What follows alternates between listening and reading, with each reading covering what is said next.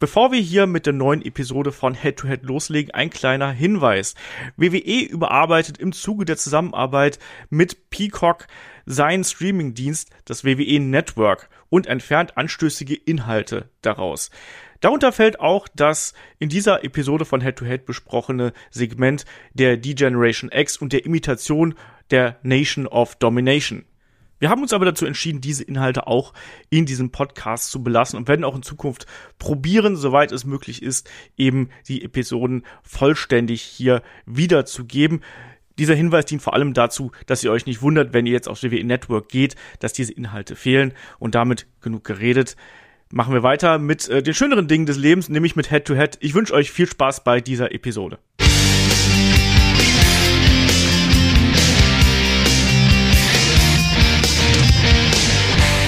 Ja, hallo und herzlich willkommen zu Headlock, dem Pro Wrestling Podcast und einer weiteren Ausgabe von Head to Head. Wir stellen WWE Raw und WCW Nitro gegeneinander. Heute geht es zurück zum 6. Juli 1998 und der berühmtesten Nacht im Georgia Dome. Goldberg wird Champion. Mein Name ist Olaf Bleich, ich bin euer Host. Bei mir der ist der Markus Holzer. Wunderschönen guten Tag, Markus. Ja, hallo Olaf, ich freue mich auch sehr auf diese Ausgabe heute. Es ist wirklich eine ganz, ganz besondere Ausgabe, weil äh, zum einen natürlich die größte Zuschauerzahl, die jemals bei einer Live-Nitro-Ausgabe zugegen war, aber auch, weil äh, beide Promotions irgendwie aus vollen Zylindern gefeuert haben. Das war so die heiße Phase, als es schon wieder gekippt ist. Also ich will jetzt nicht zu viel in Medias Res gehen, sorry, aber äh, generell ist so diese, so Mitte, Anfang 98, da war, glaube ich, nochmal so der letzte ja, Head-to-Head, wenn man so möchte, auch wirklich äh, spürbar, weil beide da so knapp dran war, jetzt doch noch wieder mal zu gewinnen und so weiter. Und das hat man ja auch dann gemerkt. Genau, die, die Winning Streak der WCW ist ja im April gebrochen worden und jetzt geht's wirklich hin und her, wie du schon richtig gesagt hast. Und das sieht man hier auch. Hier an dem Abend hatte dann Nitro die Nase vorn. Aber da kommen wir gleich drauf zu sprechen. Natürlich kein Head-to-Head -Head ohne Michael Shaggy Schwarz. Wunderschönen guten Morgen, Shaggy. Ja, wunderschönen guten Morgen, ihr zwei. Ich freue mich sehr, mit euch beiden endlich mal wieder zu sprechen. Es sind ja nicht wir, die Raw und Nitro gegenübergestellt haben. Das haben ja die Verantwortlichen damals schon gemacht. Wir werden es heute noch mal tun und darüber sprechen. Und natürlich habe ich auch die große Nacht aus dem Georgia Dome nicht vergessen. Wer könnte das auch vergessen? Wahrscheinlich eine der größten Highlights, als ja der Star aus Pangburn, Arkansas, Brian Murphy, äh, seinen Gewinn des NASCARs vorgestellt hat. Wer könnte das vergessen diesen Abend? Das war ein großer Moment, fast ja. so groß wie der Titelgewinn von Goldberg am Ende der Show. Ach, genau. Stimmt, der war ja auch noch in der gleichen Show. Siehst du, jetzt äh, ja, wollte ich mich jetzt auf die Highlights reduzieren. Und äh, was ich nicht gewusst habe, als wir uns diese Sendung ausgemacht haben, es war tatsächlich auch eine ja, heiße Phase bei WWE und es gab ja ein ganz ein berühmtes Segment auch bei Raw, das aus heutiger Sicht und auch aus damaliger Sicht eigentlich sehr furchtbar ist aber dass man ja doch irgendwie noch vor Augen hatte. Ich hatte aber nicht mehr im Kopf, dass dieses Segment, ich spreche über die, die Generation X, mehr dazu später, aber dass dieses Segment gleichzeitig mit diesem legendären Nitro auch gelaufen ist. Das war eine Überraschung. Ja, ging mir ganz ähnlich. Ich hatte bei Raw zwei Momente, äh, die ich noch im Kopf hatte, die ich aber zeitlich nicht mehr absolut äh, einer Episode von Raw zuordnen konnte. Das war einmal dieses Impersonation-Segment von Degeneration X über Nation of Domination. Damals war das witzig, heutzutage ein bisschen problematischer, werden wir gleich noch drüber sprechen. Und aber auch die Geschichte mit dem als Kane verkleideten Undertaker, weil ich habe ja, ja, genau genau. dieses Bild vom verkleideten Undertaker immer im Kopf gehabt. Ich wusste aber nicht mehr genau, wann das gewesen ist. Und äh, ich, ja, ich, ich war richtig überrascht. Ja, ne? ich, ich hab's, ich hab's mir gedacht, als ich dann Kane im Ring abstehen sehe, so ach, ist das das? Ist das das? Und als es dann kam, habe ich mir gedacht, ja, dein äh, Gehirn hat dich nicht komplett getäuscht. Aber lass doch dann hier gleich mal loslegen. Wie gesagt, es ist der 6. Juli 1998 und erstmal wie immer ein bisschen die Einteilung hier. Markus, wo befinden wir uns da beim WCW-Kalender? Wo befinden wir uns beim WWF-Kalender? Was ist vorher passiert? Also ich sag mal, fangen wir mit Nitro an, weil das auch die längere Episode war. Und da waren wir eine Woche vorm Bash at the Beach. Bash at the Beach ja neben Starcade so etwas wie der zweitwichtigste Pay-Per-View. Die haben sich da eine Zeit lang in dieser Eric Bischoff-Ära ja Kopf an Kopf gehalten. Und äh, diesmal wurde für den Bash at the Beach ein ganz großer Main-Event angekündigt. Zumindest für alle Freunde des äh, Basketballsports. Hulk Hogan und Dennis Rodman gegen Diamond Dallas Page und Carl Malone. Und das war der große Main-Event eine Woche später. Und der wurde ja auf ja, während dieser Sendung die ganze Zeit eigentlich von Anfang bis Ende mit aufgebaut. Genau. Ähm, also der Bash at the Beach fand am 12. Juli statt, also das ist quasi hier das Go Home Nitro äh, auf dem Wege Richtung Bash at the Beach. Du hast das große Tag Team Match angesprochen. Damit hat man ja auch wirklich hier ähm, Aufmerksamkeit kreiert. Carl Malone, Dennis Rodman, das waren damals absolute Stars, die kannte man. Ansonsten die Card, ja, wir haben zum Beispiel Rey Mysterio gegen ähm, Chris Jericho gehabt, wir haben den Giant gegen Kevin Green, werden wir da sehen, ähm, Eddie gegen Chavo, das wurde alles hier schon aufgebaut und ja. hat so ein bisschen seine Geschichte gehabt. Ja, und Shaggy, wo sind wir denn bei der WWF im Kalender? Da ist ja äh, der nächste Event noch ein bisschen länger hin, aber dafür ein legendärer Event äh, fand davor statt. Ähm, der nächste Event, den du angesprochen hast, wäre, wäre Fully Loaded gewesen. Da würde ich ganz kurz, bevor, bevor Markus auf den Event davor nochmal eingehen kann, weil Markus ja auch eher der Mann der, der, der Zahlen der Events ist, äh, hervorheben, dass da ja auch der weltberühmte Bikini-Contest zwischen Sable und, und, und Jackie stattgefunden hat. Ich weiß nicht warum, wenn ich an Fully Loaded denke, muss ich tatsächlich immer immer ausschließlich an diesen Bikini-Contest denken. Klar, gab es da auch den, ich glaube, da war das nicht der Main Event des Tag Team Match, dann doch ähm, Austin und Undertaker gegen, gegen Mankind und Kane. Ich glaube, das war dann doch der Main Event. Aber diesen Bikini-Contest, der damals ja wirklich groß aufgebaut war, sorgte damals wirklich für Furore. Das war der Start in etwa für diese, ja, Bikini-Geschichten. Das war der Co-Main-Event sogar an dem Abend und wir haben da auch unter anderem ein Two out of Three Falls Match zwischen The Rock und Triple H. Owen Hart gegen Ken Shamrock haben wir da, Mark Henry gegen Vader, die frisch geturnten Disciples of Apocalypse, also die Harris Brothers gegen die LOD 2000 und du hast richtig gesagt, im Main Event dann eben dieses Tag Team Match. Markus, was war denn der Event, der davor stattgefunden hat? Weil das ist tatsächlich noch ein bisschen ähm, wichtiger, weil Fully Loaded liegt von der Show hier ja knapp drei Wochen, also 20 Tage noch in der Ferne. Das heißt, da findet man sich gerade so ein bisschen im Aufbau. Der Event davor, das war der King of the Ring. Ähm, 28. Juni 1998 damals und ich glaube, es wissen eigentlich alle, was beim King of the Ring 98 stattgefunden hat. Yeah. Es gab eigentlich drei Dinge, die man insofern erwähnen könnte. Ich nehme mal das, die, logisch, die logischste Erwähnung einfach mal weg. Natürlich Undertaker gegen Mankind. Dieses Hell in a Cell Match, wo Mankind zwei furchtbare Stürze hingenommen hat. Und beim zweiten ging es ja dann vom Käfigdach auf den Ring, der damals auch noch deutlich härter war als heute zum Beispiel. Äh, grausame Szene, der Zahn lugt dann im Nasenloch hervor von Mankind. Also ein, ein, ein legendärer Moment, für mich aber auch ein, ein furchtbarer Moment, der eigentlich viel zu stark abgefeiert wurde. Ich fand das furchtbar also das zu machen. Ansonsten gab es aber auch noch zwei weitere interessante Dinge an diesem King of the Ring Abend. Es gab zum einen natürlich King of the Ring, das Turnier.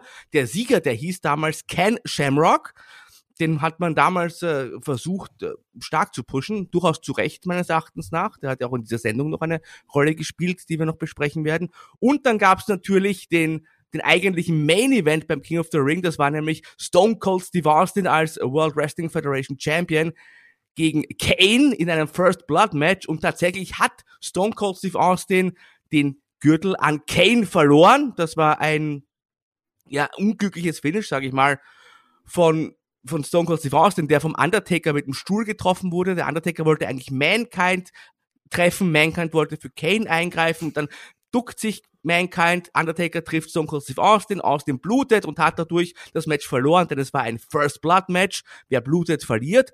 Allerdings war Kane nur einen Tag Champion, denn bei Raw nach diesem King of the Ring, da hat der Stone Cold Steve Austin sich den Gürtel wieder zurückgeholt. Genau, und daran also, schließt ja quasi. Und das war, Genau, also das war das Raw vor unserem heutigen Raw, sage ich mal, nur dass wir da ein bisschen zeitlich uns genau. auskennen.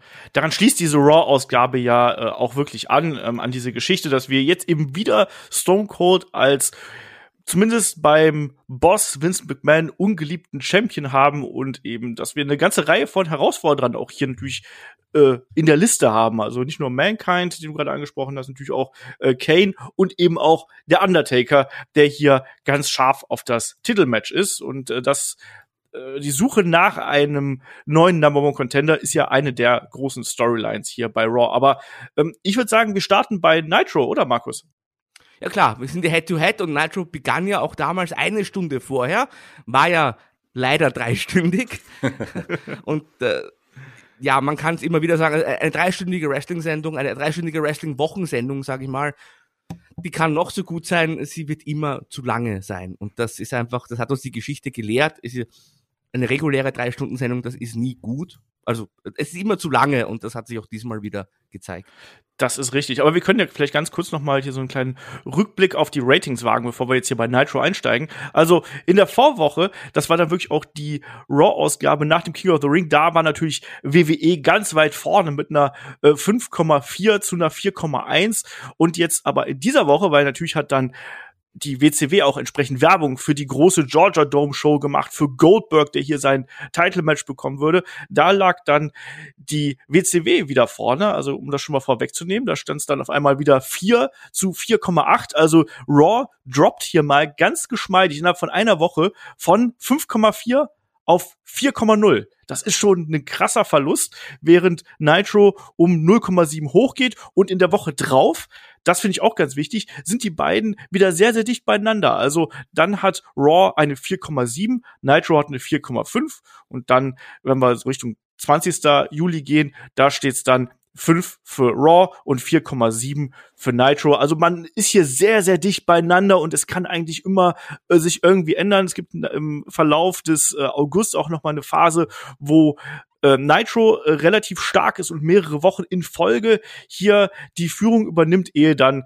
ja Ende 98 WWF das Ruder komplett übernimmt. Aber starten wir hier durch, weil es ist ja. Ein Tag noch. Ja. Äh, ich glaube sogar, das Match Hogan gegen Goldberg hatte sogar ein 6,9 Rating. Also da haben dann auch noch viele Leute extra umgeschaltet, um dieses große Match zu sehen, was ja auch tatsächlich das Größte war, was WCW zu dem Zeitpunkt einfach zu bieten hatte. Also da hat man alles in dieses Rating quasi reingelegt. Eben, ja. das war ja auch wirklich, wirklich lange, lange auch, auch groß aufgebaut. Also Goldberg mit seiner Siegesserie, da werden wir heute ein paar Mal noch drüber sprechen. Aber man muss auch dazu sagen, das wäre ja auch ein Match gewesen, das wirklich jeden Pay-per-View auch wirklich riesig ausverkauft, also ausverkauft natürlich nicht, du kommst ja nicht an, an, ans Ende, aber das hätte auch riesige Pay-per-View-Kaufzahlen eigentlich gehabt. Aber man wollte hier die Einschaltquoten. Man ist ja auch hier, ähm, äh, verbessert mich, wenn ich falsch liege, gegen ein War angetreten, was schon, äh, was schon getaped war. Das war ja auch kein, kein Live-War in diesem Fall. Also hier hatte man wirklich die große, eine der größten Night-Shows gegen eine ja, doch auch gute War-Show, das kann man ja schon mal vorwegnehmen, aber die hatte einfach auch nicht das Standing wie diese große Show mit diesem, dieser Zuschauerzahl. Das waren über 40.000 im Georgia Dome.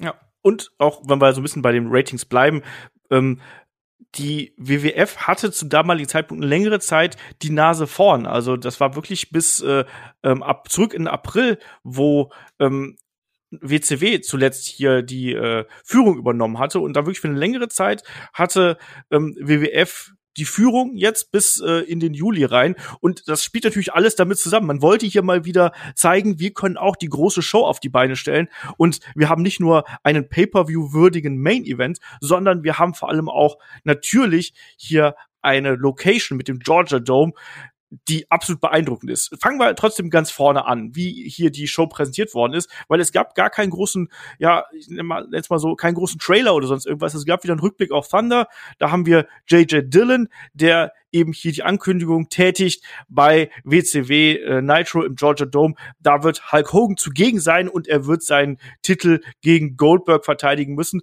Und Markus, was ich hier schon sehr schön fand, war, dass auch ein JJ Dillon der war ja ganz unverhohlen parteiisch, das muss man mal ganz klar so sagen, oder?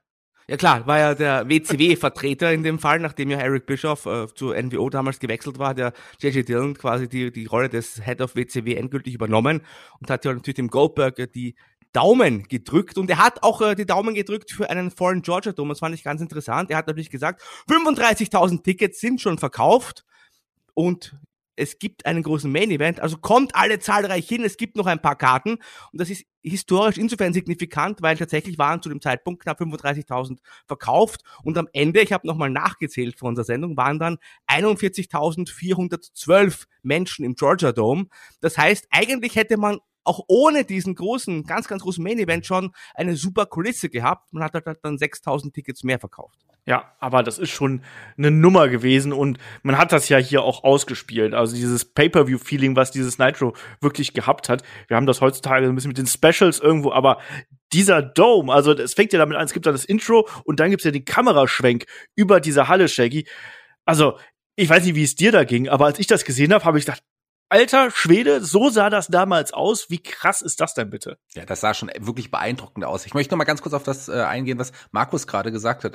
Es ist schon so, dass die fünf, knapp 35.000 Tickets im Vorfeld verkauft wurden, aber die auch schon, klar, schon auch länger, Georgia Dome, die waren heiß auf die, auf die WCW damals. Aber als dann die Ankündigung kam, hat man ja noch mal wirklich diese 6.000 Tickets relativ schnell noch mal verkauft, wohingegen Tage zuvor dann einfach auch kaum noch Tickets verkauft wurden. Mit dieser Ankündigung, klar, das war schon eine große Ankündigung, da wollten die Leute dann auf jeden Fall dann noch mal hin da, da, da, das war denen dann auch wichtig. Und das hat man im Georgia Dome auch gesehen. Die Stimmung war wirklich am Überkochen. Selbst, man, man kann es ja jetzt schon mal vorwegnehmen, das waren ja eigentlich ganz alles ganz ganz kurze Matches ähm, insgesamt und auch viele Matches, die überhaupt kein Standing letzten Endes hatten, aber so für für das Publikum, die waren einfach heiß auf Goldberg und als es dann auch also die, die Goldberg Chants waren ja wirklich das lauteste an dem ganzen Abend.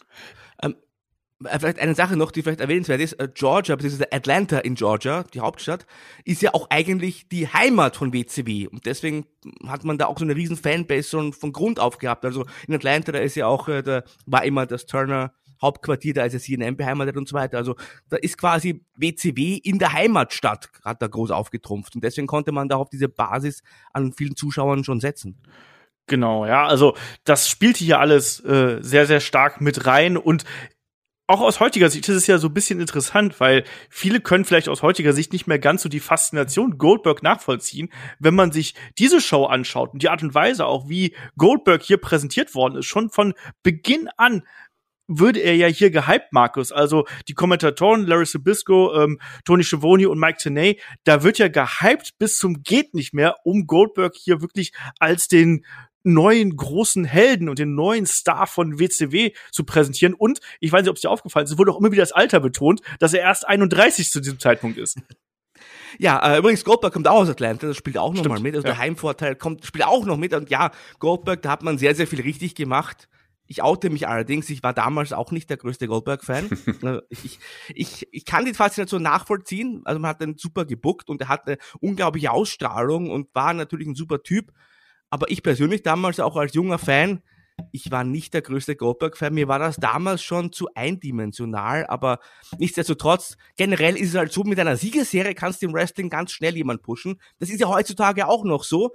Die Frage stellt sich halt, wie beendest du die Siegesserie und was machst du danach? Und dieses Phänomen hat man ja mit Goldberg gesehen, dass äh, Phänomen gibt, aber wenn du es jetzt bucken würdest, äh, glaube ich, eins zu eins genauso. Und das war auch so ein bisschen das Problem von Goldberg. An diesem Abend noch nicht. Wir waren mitten in der Siegesserie, aber das ist halt immer die Frage, weil was machst du mit einem eindimensionalen Wrestler, der halt eine Siegesserie hat und deswegen verdammt over ist, aber irgendwann, irgendwann muss er ja verlieren. Ja, Absolut. Das ist immer der, der, die Herausforderung natürlich dann für die Booker und für die Kreativen. Bei der WCW hat man das ja äh, nicht so wirklich geschafft. Ich sag nur hier Taser und solche Geschichten, was wir da alles gehabt haben. Aber zu dem Zeitpunkt hier war Goldberg heiß wie Frittenfett. Das muss man ganz klar so sagen. Und das ist auch für mich so rübergekommen. Also auch wenn du das gesehen hast, diese Kulisse, die Art und Weise, wie auch Goldberg über die gesamte Show, da werden wir jetzt mehrfach noch drüber sprechen innerhalb der, dieser, dieser Review, die gesamte Show stand eigentlich im Zeichen von Goldberg und eben im Zeichen von dem Main Event. Und man hat Goldberg ja dann auch gleich zu Beginn hier eine weitere Hürde in den Weg gestellt, weil da kam mir dann kurz nach diesem äh, Eingangs äh, Triolog zwischen äh, Schiavone, Tenay und Larry Sabisco ähm, kam ja ähm, Hogan, der Disciple, Eric Bischoff und äh, Elizabeth raus. Und Shaggy, dann gab's ja eine erste kleine Ankündigung, denn so leicht, wie sich das vielleicht ein Herr Goldberg vorgestellt hat hier an dem Abend, sollte es dann doch nicht werden. Ja, erstmal was klar, dass man die Show mit dem Redesegment eröffnen würde, wie so oft, wie eigentlich nahezu immer damals in der Zeit. Einen kleinen kurzen Rückschritt nochmal.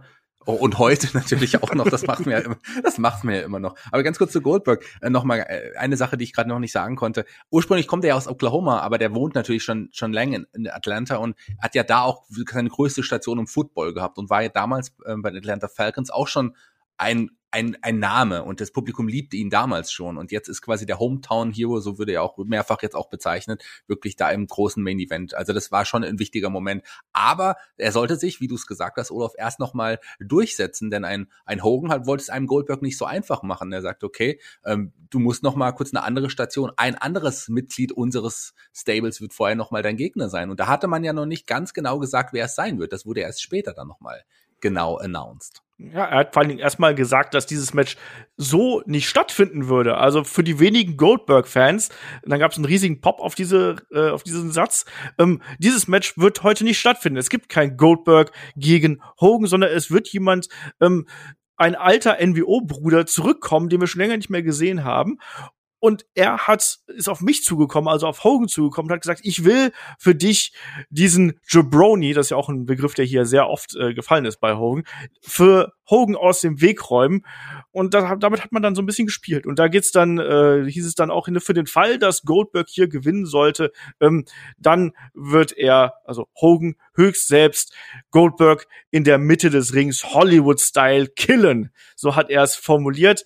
Also, ja, Markus, das war schon hier eine kleine Kampfansage, aber auch da clever, dass Goldberg quasi hier Double Duty schieben muss und erstmal nochmal eine zusätzliche Hürde innerhalb der Show bekommt. Ja, absolut. Also die Frage ist, woher hat Hogan die Autorität, um einfach ein Titelmatch quasi abzusagen? Aber prinzipiell fand ich, war das wirklich eine gute, gute Promo. Die war von der Länge her genau richtig, alles auf den Punkt gebracht. Die Sendung wurde vorbereitet, eine Überraschung wurde angekündigt, der Main Event wurde angeteased. Also da hat man eigentlich sehr viel auf einen Schlag quasi erreicht und das in der Stunde, die natürlich nicht Head-to-Head -head mit äh, Raw ging. Also ich finde, das war vom, vom Booking her auch sehr clever gemacht und die Delivery von Hogan war auf, an diesem Abend auch wirklich äh, sehr gut. Also da, da fühlte ich mich schon abgeholt und auch äh, ja, auch aus heutiger Sicht, sage ich mal, war ich schon gespannt auf die restliche Sendung.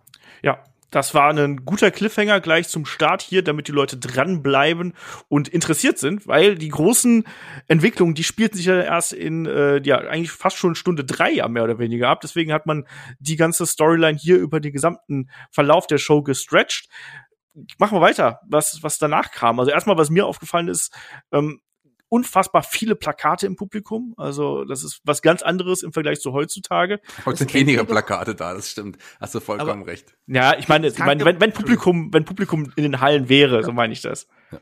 Aber das kennt man eigentlich ja eher von Raw, hatte ich so, ne? Diese vielen Plakatwände, sage ich ja. mal. Bei WCW war das gar nicht so stark verbreitet. Das hat mich auch überrascht.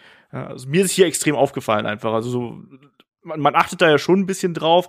Meine, Corona-Pandemie hin oder her, aber normalerweise jetzt gerade in der aktuellen Zeit, wenn jetzt keine Corona-Pandemie wäre, da wir, werden wir auch nicht so viele Plakate sehen. Ganz im Gegenteil, sitzen alle Leute an ihrem Handy oder sonst irgendwas. Aber ähm, Raw war eben, wie du schon richtig gesagt hast, so ein bisschen die Show, wo dann eben die Plakate äh, präsentiert worden sind. So viele bei WCW habe ich lange nicht gesehen, muss ich sagen. Ähm, es gab einen kurzen Werbespot ähm, zum neuen Hogan-Shirt, was äh, paid for by the New, New World Order. Und mhm. Shaggy, danach kommt das, was dein Highlight des Gesamt ich habe das vergessen. Ja, habe ich das vergessen? Ich muss kurz, ganz kurz reingehen. Es gab nämlich so ein, eine kurze Szene, als man einen Fan gefragt hat, wie ah, er ja, über stimmt. das Match denkt. Und das fand ich äh, auch sehr gut gelungen. Da hat der Fan darüber gesprochen. Hogan, du warst mal eine große Nummer, 1985 im Madison Square Garden. Da hast du den, also hatte damals der Iron Sheik besiegt. Und dann hat der Fan aber nochmal hier betont, das hier ist nicht der Garden, wir sind hier im Georgia Dome.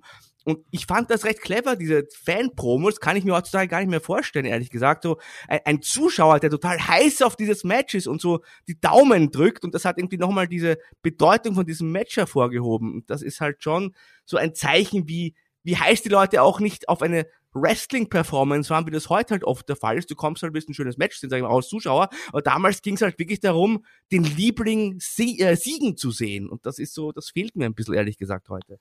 Shaggy, bei mir hatte das ein bisschen SummerSlam 92 Vibes. Warst du bei dir auch so? Ja, ja, da musste ich auch irgendwie dran denken, wo man da ganz viele Fans damals noch gesprochen hat. Der Fan kam mir auch so ein bisschen so vor, als hätte er das zu Hause vom Spiegel geübt. Gut geübt, aber ich fand, das hat er gar nicht so schlecht gemacht. Also, das wirkte aber eher schon ein bisschen wie so eine Wrestling-Promo auch so, fand ich. Also, der war schon, der war schon mehr als so ein Fan, der dann stottert und, und, und, also gut, nicht jeder Fan würde jetzt stottern, wenn er vor die Kamera kommt. Aber der hat, der war schon gut drauf. Also, der, der war irgendwie in Business, würde ich fast sagen. Eine Sache würde ich noch mal ansprechen, die haben wir gerade noch nicht angesprochen zur ersten Hogan-Promo wurde auch viel nochmal über Diamond Dallas Page und Carmelo geredet. Das haben wir jetzt, ähm, das wurde ja den ganzen Abend schon gemacht, aber auch hier hat ist Hogan nochmal auf seine zukünftigen Gegner eingegangen. Und natürlich hat Olaf, ähm, so wie er ist, die Nitro Girls ganz am Anfang nochmal überblendet, die ja auch oft den oft, ja. oft in der Show zu sehen waren. Heute vielleicht ähm, einmal nochmal die Nitro Girls erwähnen. Später müssen wir sie nicht unbedingt nochmal erwähnen, glaube ich. Ja, Aber die kamen häufiger vor. Auch dieses Fanvideo äh, gab es mehrfach in der Show. Also man hat ja. da wirklich da auch dafür gesorgt, dass eben die Stimmung da ist. Man wollte hier einen Eventcharakter erzeugen. So war zumindest mein Eindruck. Man wollte zeigen, das hier ist was Besonderes. Hier kommen die Fans zu Wort. Wir haben die hübschen Frauen, die tanzen. Wir haben die Action und wir haben auch die ganz großen Stars. Das hat man alles sehr, sehr gut zusammengefasst. Genau. Und Shaggy, wir haben auch noch Brian Murphy. Genau, deswegen hast du mir ein gutes Stichwort gegeben, was große Stars angeht, was, was Action angeht, was Eventcharakter angeht. Denn niemand Geringeres als äh, ja aus Pankburn, Arkansas, äh, der Gewinner eines, ich weiß, der hat einen Wettbewerb gewonnen, da gab's, äh, glaube ich, eine Auslosung, wie man ein NASCAR-Auto gewinnen konnte. Das NASCAR-Auto von Mark Martin, der zu dem Zeitpunkt ja ein bekannter NASCAR-Fahrer war. Und äh, ja, so der, der Average Guy aus Pangburn, Arkansas, ähm, Brian Murphy, äh, hat dieses Auto gewonnen und hat sich auch ganz schick gemacht, extra für die Show mit einem bunten Shirt und einer lustigen Kappe und äh, äh, ja, wo hat ein kleines Interview geführt. Das war irgendwie, also ich weiß nicht, ich glaube von Redesegmenten allen Redesegmenten, die ich jemals gesehen habe, glaube ich im Business, eines der seltsamsten und vielleicht unwichtigsten überhaupt. Ja, ich meine, wenn jemand ein NASCAR-Auto fahren könnte, dann jemand, der aus Pangburn kommt, oder? Also, wenn du mich fragst. Ach ja, ich weiß nicht. Markus, möchtest du noch was zu dem Segment sagen? Ja, Ansonsten kommen wir zum ersten Ich habe das gedacht, ist das schon ein Überraschungsgegner? Hat man den Bob Hardy jetzt vom WWE geholt? Wird der den Goldberg vielleicht aufhalten? Und äh, dann habe ich aber noch gefragt, also du gewinnst ein, ein NASCAR-Auto, aber also was machst du damit? Du hast ja keine Straßenzulassung und so. Also da steht dann auch nur deppert herum und verstaubt. Also von allen Gewinnen, die man so erzielen kann, glaube ich, will ich ein NASCAR-Auto am wenigsten. Ja, aber ich meine, wenn du das jetzt aufgehoben hast und gepflegt hast, kannst du es heutzutage zu Baris Ferraris bringen. ja. genau. Aber Brian Murphy haben wir nie wieder gesehen in keiner anderen Wrestling-Show mehr. Ich glaube, das war sein auch sein größter Moment irgendwie im Wrestling-Business. Aber das sollte man auf jeden Fall erwähnen. Doch, doch, der heißt jetzt Buddy. Buddy der heißt jetzt Buddy Murphy. Also für mich vielleicht mit der schlechteste Gaststar ever.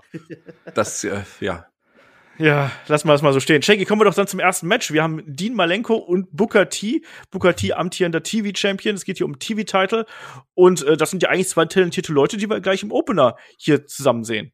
Ja, war auch ein flottes Match. Ähm, Buk äh, Bukati, du hast es gesagt, aktuell äh, TV-Champion und Dean Malenko aktuell auch in der Fehde mit dem geringeres als Chris Jericho. Die Fehde ist ja auch legendär, die kannten wir auch und Chris Jericho sollte in diesem Match ja auch am Ende auch eine Rolle spielen. Auch wie kein langes Match, wie alle Matches an dem Tag in beiden Shows übrigens. Ähm, sehr, sehr kurze Matches und hier kam Jericho, hat sich blicken lassen und ein Dean Malenko ließ sich ablenken und das führte dann auch schon zum Ende. Ja, das Match keine vier Minuten lang, aber das, was gezeigt worden ist, war flott, war gut. Ich habe geschrieben, es war ein bisschen seicht, weil eigentlich eigentlich haben die beiden nur so ein paar Moves ausgetauscht. Das war so mein Eindruck. Und man hat so ein bisschen auf diesen, ja, äh, diese Ablenkungsgeschichte hier ähm, hingearbeitet, Markus. Also die Fehde von Jericho und Malenko, die stand hier im Mittelpunkt und nicht Booker T und der TV-Champ. Ja, genau. Der Eismann gegen den Feuermann habe ich mir da notiert. Eigentlich ein, ein, ein schöner Claim gewesen für dieses Match. Aber interessant, vielleicht noch am Ende, der Jericho, wie der Shaggy schon richtig gesagt hat, lenkt halt den Malenko ab und äh, der Booker T eigentlich ein super Babyface, der nutzt das einfach zu seinen Gunsten, ihm ist das wurscht, er will nach Hause und beendet das Match ganz schnell. Fand ich ein bisschen ungewöhnlich, aber kann man auch so machen. Ja. Auch das ja Aufbau, wir haben äh, die beiden auch im späteren Verlauf nochmal gesehen, aber so hat man es zumindest auch schon mal hier in der ersten Stunde ähm, ganz gut präsentiert und äh, da auch gezeigt, okay, wir haben auch noch andere Wrestler außer Hogan und Goldberg und äh, der NWO und sowas. Ähm, kann man so machen. Dann ging es aber auch danach direkt schon Backstage, da sehen wir wie Goldberg. Warte, warte. Habt ihr, habt ihr den Fan gesehen, den man da eingeblendet hat, der so Schattenboxen gemacht hat? Ja, stimmt, ja. Den ja. habe ich mir auch notiert, weil da musste ich also wirklich sehr laut lachen. So ein, so ein Typ, ich weiß gar nicht. Also ohnehin, die Fans da waren ja wirklich auch äh, ziemlich crazy teilweise. Ich weiß das, ich weiß nicht mehr, in welchem Segment das gewesen ist, aber irgendwann konnte man auch sehen, dass die, dass die Ordner so da, dabei waren, so die Massen zu beruhigen, so jetzt macht mal locker, macht mal locker. Also da war richtig äh, Stimmung in der Bude. Also die Leute hatten da Bock drauf. Ähm, trotzdem kommen wir hier dann zu dem nächsten Backstage-Segment. Goldberg macht sich ein bisschen warm und Markus, dann haben wir hier schon äh, eine auch von mehreren Promos äh, von Carl Malone in Richtung Dennis Rodman. Ja, interessant. Äh, soweit ich weiß, hätte der Dennis Rodman an diesem Abend doch auftreten sollen hat es nicht geschafft. Das war immer so ein Problem, sage ich mal. Auch, auch, also er war ja der Bad Boy im, im, Basketball, das war jetzt auch nicht ein Gimmick, das war wirklich äh, jemand, der auch, wie soll ich sagen, ganz gerne auch mal abseits des Basketballcourts und abseits des Rings äh, Party gemacht hat. Und tatsächlich war ja der Rodman an diesem Abend nicht da und da äh, spricht der Carmen auch noch direkt drauf an, sagt ihr, warum bist du nicht hier, Rodzilla? Ähm, du hättest eigentlich hier sein sollen, aber dann hat Carmen Malone halt eigentlich in recht ruhigen Worten klargemacht, dass er ihm am kommenden Sonntag in dem Fall ja die Leviten lesen wird, aber äh, das ist schon interessant aus heutiger Sicht. Man hat wirklich alles getan, um diesen Main Event beim Pay-Per-View auch in diesem Abend aufzubauen, aber der Rodman, der war nirgends zu sehen. Rodzilla. andere Termine. Der Rodzilla und Karl Malone kündigt sich doch später auch noch als Rodzilla Killer an. Mehrfach, was auch so ein bisschen cringy ist. Das könnte auch, äh, könnte auch von Roman Reigns kommen, dieses Wortspiel.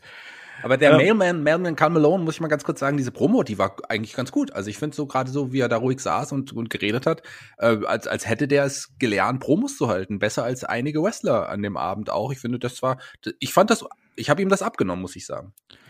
Ja, besser auf jeden Fall als Brian Murphy, wenn man ehrlich ist.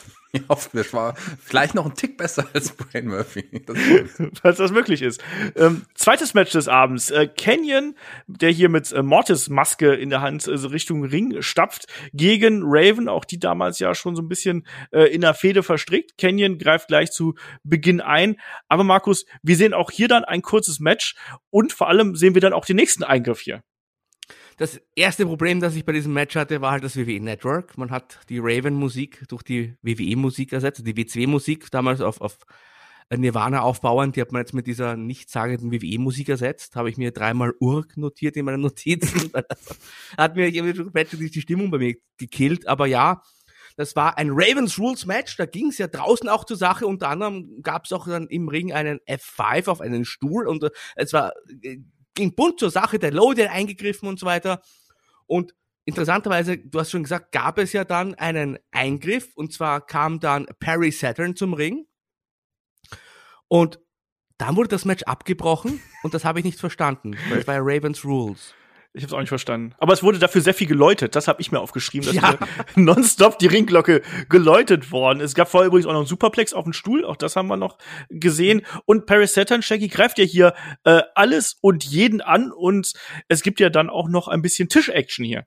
Ja, der damals in der erbitterten Feder auch mit Raven, der ja Teil des Raven Vlogs letzten Endes war. Ich glaube, man hat das Match einfach abgebrochen. Es war ja kein DQ in dem Fall. Es war, wurde nie als DQ ausgesprochen. Es war No, no Contest. contest. Ja, es ja. war No Contest. Man hat es einfach abgebrochen, weil Saturn einfach in dem Match nichts zu suchen hatte. Und, äh, ja, aber Ravens Rules. Ja, trotzdem. Also, es war ja schon über zwei Minuten. Das war dann auch der WCW wahrscheinlich zu lange. Da hat man gesagt, okay, wir brechen es jetzt schon mal ab, weil die langen Matches, die kommen noch. Ähm, ja, also der, Tisch wurde eingesetzt. Kenya hat ja auch noch mal eine Aktion von von Saturn dann auch noch mal abbekommen. Also Saturn hier hat ordentlich aufgeräumt und der war ja auch damals schon over. Das hat mich auch so, ich hatte es nicht mehr so in Erinnerung, wie over der eigentlich auch war. Doch, Saturn war damals äh, ja. sehr, sehr populär. Ich ja, ja. den auch sehr, ja, ja. Doch, das, äh, da war, war ja auch einer von denen, wo man gesagt hat, vielleicht kann der auch noch irgendwie da mal in die höheren Regionen aufsteigen, äh, aber ist ja auch über die Midcard nicht hinausgekommen. Hier gab's dann einen ähm, Big Splash gegen Raven auf einen Tisch und ich glaube, es war der falsche Tisch, Markus, den er da rausgekramt ja, hat, oder? Ja. Ich dachte mir schon, als er den rausgezogen hat, uh, der schaut aber sehr stabil aus, der Tisch. Und hat sich dann auch bewährt, denn der Big Splash, der kam zwar, aber der Tisch, der stand wie eine, wie eine deutsche Eiche und ist nicht explodiert, äh, explodiert schon, also nicht zerbrochen, auch nicht explodiert und das hat sehr schmerzhaft für beide Wrestler und vor allem auch für Raven hier ausgeschaut. Ja, aber ich habe auch in dem Moment, als, als man sehen konnte, wie dieser Tisch aussieht, habe ich auch gedacht so, oh, das ist, das ist nicht der richtige Tisch, das ist irgendein anderer Tisch, den man hier, weiß ich nicht, vielleicht fürs vorab fürs Catering oder sonst irgendwas verwendet hat. Das ist kein Wrestling-Tisch. Pech gehabt. Ähm, Im Ring gab's dann auch noch mal die Revanche von Canyon gegen Saturn mit so einer Art Flatliner konnte man nicht so genau sehen, was es gewesen ist, weil die Kamera schlecht drüber geschnitten hat. Das ist vielleicht auch noch mal hier erwähnenswert, dass quasi diese drei, äh, da hat jeder jeden attackiert. Da gab es keine Allianzen oder sonst irgendwas. So, Markus, wolltest du noch was sagen? Ich habe gerade irgendwie. Ich wollte nur sagen, also natürlich auch sehr fahrlässig, da einfach einen falschen Tisch unterm Ring liegen zu lassen. Also das, das darf eigentlich nicht sein. Das ist richtig. Und Shaggy, es geht backstage. Wir sehen, dass eine Limousine ankommt und da könnte man ja denken, Mensch, ist das vielleicht schon Hogans Überraschungsgegner für Goldberg hier? Aber Shaggy, es ist jemand ganz anderes. Es wurde besser, es wurde besser. Jemand, der von der Verletzung ja noch nicht zurückgekehrt ist, da ja, der, der kam noch im Rollstuhl auch mit mit Nackenschutz ähm, und und seiner Mutter zum Ring. Niemand geringeres als Buff Beckwell an der Seite von der legendären Judy Beckwell, die sind angekommen und die sollten sich später noch äußern. Das wurde schon mal angekündigt. Genau, also Markus, dass man hier äh, Buff Bagwell auch da ja so ein bisschen Hometown Hero, da hat, hat, man ja auch so ein bisschen mitgespielt, aber dass man ihn hier noch so als als Big Deal nochmal präsentiert, fand ich so retrospektiv ein bisschen merkwürdig.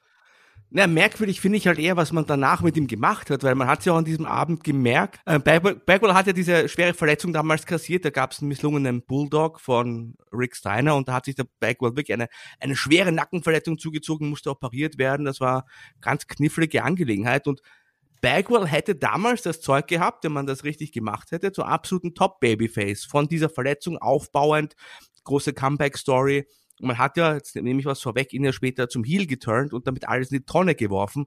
Und das war, glaube ich, meines Erachtens zumindest der ganz, ganz große Fehler. Also ich glaube, wenn man das so beibehalten hätte, wie es an diesem Abend den Anschein hatte, dann hätte Buff äh, schon eine, eine größere Rolle spielen können in der Zukunft. Ja, ich fand es nur irgendwie, also vielleicht, vielleicht liegt es daran, dass ich diese Storyline noch so im Hinterkopf gehabt habe, aber es wirkte schon auf mich so ein bisschen äh, absurd hier. Aber wie gesagt, das, das Promo-Segment kommt dann im späteren Verlauf noch.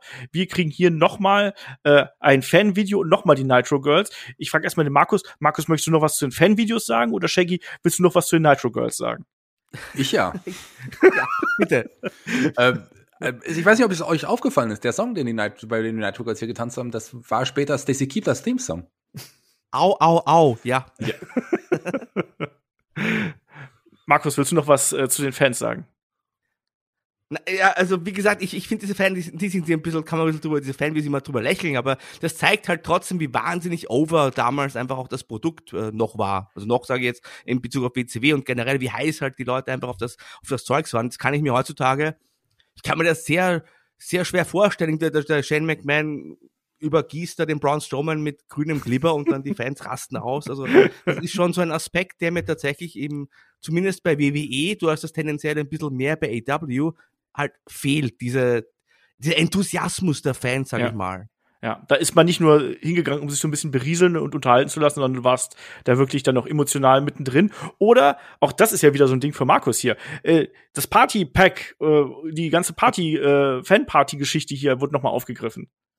Ja klar, konnte Nitro Party gewinnen, genau. schickst eine, eine Videokassette von dir zu Hause, wie du in dem Fall in deinem College College Storm mit deinen Kollegen quasi Raw guckst und dich betrinkst und dann schickst du es ein und dann kannst du eine Nitro Party gewinnen, gemeinsam mit den Nitro Girls. Das war auch eine, es war schon insofern eine interessante Sache, weil damals eben äh, Wrestling, also WCW, als auch vor allem schon WWE zum Zeitpunkt halt bei diesen College Jungs und teilweise auch Mädels, aber vor allem College Jungs sehr angesehen und angesagt war. Und da hattest du halt wirklich diese, ja, Zielgruppe 18 bis 35 oder so und ich, ich, geh, ich schlage wieder den Bogen zu heute, nicht weil ich irgendwie lästern will, aber das auch, auch das ist ja so ein deutliches Zeichen. Heute, wenn du die Einschaltquoten anschaust, ist ja diese Zielgruppe bei WWE, die, die, die kommt, da kommt ja nichts mehr nach. Und da, damals haben man bei diesen jungen Erwachsenen und Jugendlichen halt auch total angesagt und da haben diese Nitro-Partys halt besonders mitgespielt. Das ist äh, richtig. Ja, also das war damals bei den jungen Leuten wirklich der der heiße Scheiß. Ähm, kommen wir zum nächsten äh, Segment hier, weil Shaggy Man hat auch noch mal weiter ähm, den Bash at the Beach und da im Speziellen den Main Event, also dieses Tag Team Match mit Carl Malone, Dennis Rodman, DDP, Hogan noch mal gehypt und da gab es auch mal einen Rückblick auf vergangene Woche und eine sehr merkwürdige Szene. Warum kommen denn hier DDP und Karl Malone in einem riesengroßen Sattelschlepper zum äh, Event? das das habe ich auch nicht verstanden, warum die mit diesem Sattelschlepper kamen. Aber warum, wenn sie so einen Truck schon mal haben, dann kommen sie auch mit so einem Truck. Doch, doch. Ja. Das war, weil äh, zuvor die NWO äh, verhindern wollte, dass sie in die Halle kommen. Und deswegen, deswegen nimmt man einen ganzen Sattelschlepper? Ja klar, okay. da fährt man alles nieder. Also okay. tatsächlich war das, glaube ich, ist logisch. damals. Ist für mich, okay. Klingt für mich Aber logisch. Was viel interessanter ist, die hatten beide einen Partner-Look und äh, so ein DDP-Shirt und weiße Jeans. Das, das war auch schon ein paar Jahre zu spät eigentlich, sage ich mal, der Look. Aber übrigens dieses dieses Shirt, was du gerade angesprochen hast, das war, das habe ich noch super gut in Erinnerung. Das war das ein bekanntes DDP-Shirt und es gibt ja auch, ich habe eine DDP-Action-Figur, die trägt genau dieses Shirt. Deswegen habe ich das, glaube ich, auch. Auch die Hosen? Vergessen. Die, die Hose weißen? nicht. Nee, es ist die schwarze Hose in dem Fall, glaube ich, hat die Figur. Aber ich glaube, ganz wichtig hier an der Geschichte ist auch einfach, dass man hier nochmal gezeigt hat, dass ja Carl Malone in der Lage ist, auch Wrestling-Moves zu zeigen. Und das war nicht nur der Lock-Up, sondern dass es auch eine Clothesline gegen Hogan gegeben hat und einen Bodyslam gegen Hogan. Also man hat sich hier schon Mühe gegeben, auch darzustellen, so das sind nicht nur irgendwelche Basketballer, die hier ankommen, sondern die sind hier und die wollen zeigen, was sie können. Und das sehen wir dann ja auch im nächsten Segment, Markus. Diamond Dallas Page, Carl Malone kommen zum Ring und machen dann hier einmal die Ansage in Richtung Hogan und Rodman. Ganz genau, ganz wichtig, DDP diesmal mit blauen Jeans. Äh, der Postler, Karl Malone, also Postler, der Wiener Ausdruck für Mailman, finde ich aber persönlich ein bisschen schöner, kam mit äh, den weißen Jeans zum Ring. Ja, die waren beide sehr over und haben halt eine Promo gehalten und Ich habe mir auch notiert, Carl Malone ist ja vor allem wieder Richtung Rodzilla gegangen, hat unter anderem gesagt, ich werde dich so auspeitschen, wie es Madonna hätte tun sollen. Da gab es ja auch mal ein, ein Gespusi zwischen Karl, äh, Dennis Rodman und, und, Madonna und da wurde da drauf rumgeritten und ja, und da kam dann eben auch diese berühmte, möchte ich sagen, legendäre äh, Szene, als der Malone gesagt hat, ich bin der Rodzilla Killer. Du hast es schon erwähnt, ich wollte es nochmal hier explizit erwähnen. Leider gab es da kein passendes T-Shirt mit diesem Spruch. Schade, schade. Aber Shaggy auch hier ein solides Segment und vor allem auch was, was den Main Event vom nächsten Pay-per-View gehypt hat und auch die Leute waren dabei. Also gerade bei dem Spruch, den Markus hier gerade äh, angesprochen hat, das war ja wie bei Jerry Springer, wo alle Zuschauer so uh, reagiert haben, oder? Das Rauen war auf jeden Fall da. Und wie gesagt, ich finde, Karl Malone hat sich auch hier auch ganz gut am Mic irgendwie gemacht und man hat den Main Event des nächsten pay noch weiter schön gepusht und die beiden sollten ja heute noch mal für sich ein paar Mal blicken lassen. Ja, genau. Das werden wir auf jeden Fall auch noch da im Verlauf sehen, aber das war jetzt hier erstmal schon mal in Stunde eins schon mal so ein Zeichen. Du hast auch die Main-Eventer hier in der ersten Stunde gesehen. Weiter ging es mit einem kurzen Videosegment, wo äh, Steve Mongo McMichael über die Reformierung der Four Horsemen gesprochen hat. Und ich muss sagen, Markus, wir machen ja immer so ein bisschen unsere Witze über Steve Mongo McMichael, aber in so einem Sit-Down-Interview mit dunklem Hintergrund, also so ein bisschen was hatte der da für mich, weiß ich nicht. Also er hat schon einen ganz ja. guten Look gehabt, oder? Ja, absolut. Das war ein wirklich gutes Segment, das Sit-Down-Gespräch. Sag ich mal, man hat ja auch da seine Football-Karriere nochmal herausgekehrt. Es gab sogar seinen ehemaligen Coach, Mike Ditka, mit dem hat er ja bei den Chicago Bears die Super Bowl gewonnen. Also eine große Sache eigentlich. Den hat man da auch eingebaut und da hat man hier nochmal ja, diese Promi-Power tatsächlich ein bisschen ausgespielt, habe ich das, ausgespielt, nicht gespült, habe ich das Gefühl, also nach Carl Malone und Rodman hat man hier jetzt noch äh, einen großen Football-Star, es gab später sogar noch den zweiten, aber das war auch tatsächlich ein, ein Moment, wo ich dachte, oh cool, cool, dieser, dieser Mongo, den möchte ich auch gerne mal im Ring sehen. Ja, also da wirkte schon sehr ja, also durchaus so, dass er dich da äh, artikulieren konnte und auch jemand, wo man gedacht hat, Mensch, das ist ein äh, äh, absolut legitimer Star, der hier äh, Richtung WCW äh, blickt irgendwo. Also fand ich schon ähm, nicht so verkehrt. Shaggy, möchtest du noch was zu äh, Steve Morgan McMichael sagen? Nee, er ist ja auch ein legitimer Star. Er war ein großer Footballstar. Er kann gut reden. Vielleicht ist er nicht unbedingt der Beste im Ring gewesen. Da gab es noch andere, die, die deutlich besser und vielleicht auch ungefährlicher äh, dem Gegner gegenüber waren. Aber ich fand die Promo auch sehr, sehr gut. Und ich finde auch das, was, was Markus gesagt hat, gerade das Einbinden von Mike Ditka, der ja auch ja ja eine, eine Legende ist, also gerade als als Trainer gerade in, in in Chicago, also wichtig wichtiger wichtiger Mann und ich finde, ähm, das war gut, dass man ihn hier auch eingebaut hat. Jo, machen wir weiter, weil haben wir zuvor die große Fehde DDP, Karl Malone, Dennis Rodman, Hulk Hogan, kriegen wir jetzt als drittes Match des Abends Scott Putzki gegen Ricks. Ich habe mir aufgeschrieben. Ich, ich, ich, ich. ich habe mir erst aufgeschrieben, Moment, What the fuck is Putski wearing? Was ist denn das? Also ist der da irgendwo aus dem, ich weiß nicht, aus irgendeinem schlechten Rockvideo mit Meatloaf rausgefallen oder was? Ich weiß es nicht. Shaggy kommt, dann sag du was hier. Oder, oder er hat schon mal, ihm hat nur noch die Augenklappe zum Piraten-Outfit Ja, ja, sagen, ja, ne? genau. Fluch der Karibik habe ich geschrieben. Ja. Aber, aber die hätte ja von Wix ja sich nehmen können. Also ich glaube, wir haben ja schon oft über vergessene Wrestler ähm, gesprochen. So. Ich glaube, Scott Putzki, an den habe ich nie gedacht. Wahrscheinlich habe ich den auch total vergessen. Hier auch, glaube ich, sein ja, sein größter Erfolg im Wrestling-Business, kann man, kann man so sagen. Gut, er hatte mal eine, eine Zeit bei der WWE im Vorfeld schon, der Saison von Ivan Putski, darf man nicht vergessen. Er hat ja auch mal ein Match an der Seite seines Vaters gegen Jerry Lawler und, und Brian Christopher mal bei der WWE gehabt und sollte ja auch damals aufgebaut werden bei der Cruiserweight, bei der Light Heavyweight Edition ja. der WWE eh, aber hat sich relativ schnell verletzt und hat dann auch äh, nur wirklich ganz wenige Auftritte gehabt. Hier ähm, war er kurz zuvor auch bei der WCW gelandet und hier eigentlich sein einzig, erster und einziger großer Sieg vor großem Publikum. Äh, also ich glaube, wenn ich alle Matches aufzählen würde, die ich jemals gesehen habe, wenn ich hier anfangen würde, würde ich dieses Match wahrscheinlich vergessen. Sagen wir es mal so. Markus, Scott Putzki gegen Riggs. Ja, ich meine, Sieg vor über 41.000 Zuschauern ja. kann ihn niemand mehr nehmen. Aber ich habe mir nur aufgeschrieben, auch also, also jedes, jedes verdammte Match hat einen Eingriff und endet vorzeitig. Aber dieses Match nicht. Und ich habe mir einen Eingriff herbeigesehnt. Aber wir haben hier die vollen vier Minuten bekommen. Am Ende Sit-Out Powerbomb. Scott mit dem Sieg gegen Riggs und der große Push, der an diesem Abend begann. Und auch wieder endete. Aber für einen kurzen Moment hatte man schon das Gefühl, die haben mit dem wirklich was vor. Ja, ich war auch überrascht, dass er gewonnen hat, ehrlich gesagt. Ich hätte gedacht, das wird hier so ein Ding, was Riggs nach Hause fährt, weil der ja immerhin schon, der war ja schon da und der hat auch schon Geschichten gehabt. Und dann, wie nennst du die Sit-Out Powerbomb, wenn dir kein Name einfällt? Es ist die Putzki-Bomb. So, es gab auch den Polish Hammer übrigens, das ist hier der alte Finisher von seinem äh, Vater gewesen. Also die Crowd war, war tot in, bei diesem Match, weil die wussten nicht, was sie von dem einen oder von dem anderen anfangen sollten. Also ganz furchtbar. Wo vorher die Partystimmung gewesen ist, das war die, das war der Moment, als die Party anhielt, aber wirklich. Naja. Ähm, machen wir weiter. Wir haben Backstage sehen wir nochmal noch mal Goldberg und dann beginnt eine ganze Reihe von ähm, Goldberg-Segmenten und das ist der erste Teil jetzt. Und das hat Shaggy, glaube ich, auch schon angesprochen. Hier sehen wir den ersten Sieg der Siegesserie. Shaggy, und auch das ist clever, dass man das jetzt über die Show verteilt, um Goldberg nochmal zu präsentieren, oder? Ja, auf jeden Fall ist es clever. Hier hat man den Sieg über Hugh Morris gezeigt und was damals ganz, was ich überraschend fand, äh, das hatte ich gar nicht so in Erinnerung, dass er ja damals auch gesagt hat, that's number one. Ähm, ich weiß nicht, ob das damals so geplant war, dass man wirklich da eine Siegesserie aufbaut schon zu dem Zeitpunkt. Wenn, dann hat man das auf jeden Fall sehr, sehr gut umgesetzt. Und ich finde, dass man das sehr, sehr gut gemacht hat, immer noch die alten Siege von Goldberg und auch immer die Steigerungen dann auch irgendwie zu zeigen, die Steigerung auch, was die Gegner betrifft. Wir hatten ja noch dann die bis dato vielleicht größte Steigerung in der Show vor dem Hogan-Match noch, da kommen wir ja gleich auch noch dazu. Also ich finde, das hat man sehr gut gemacht. Ja.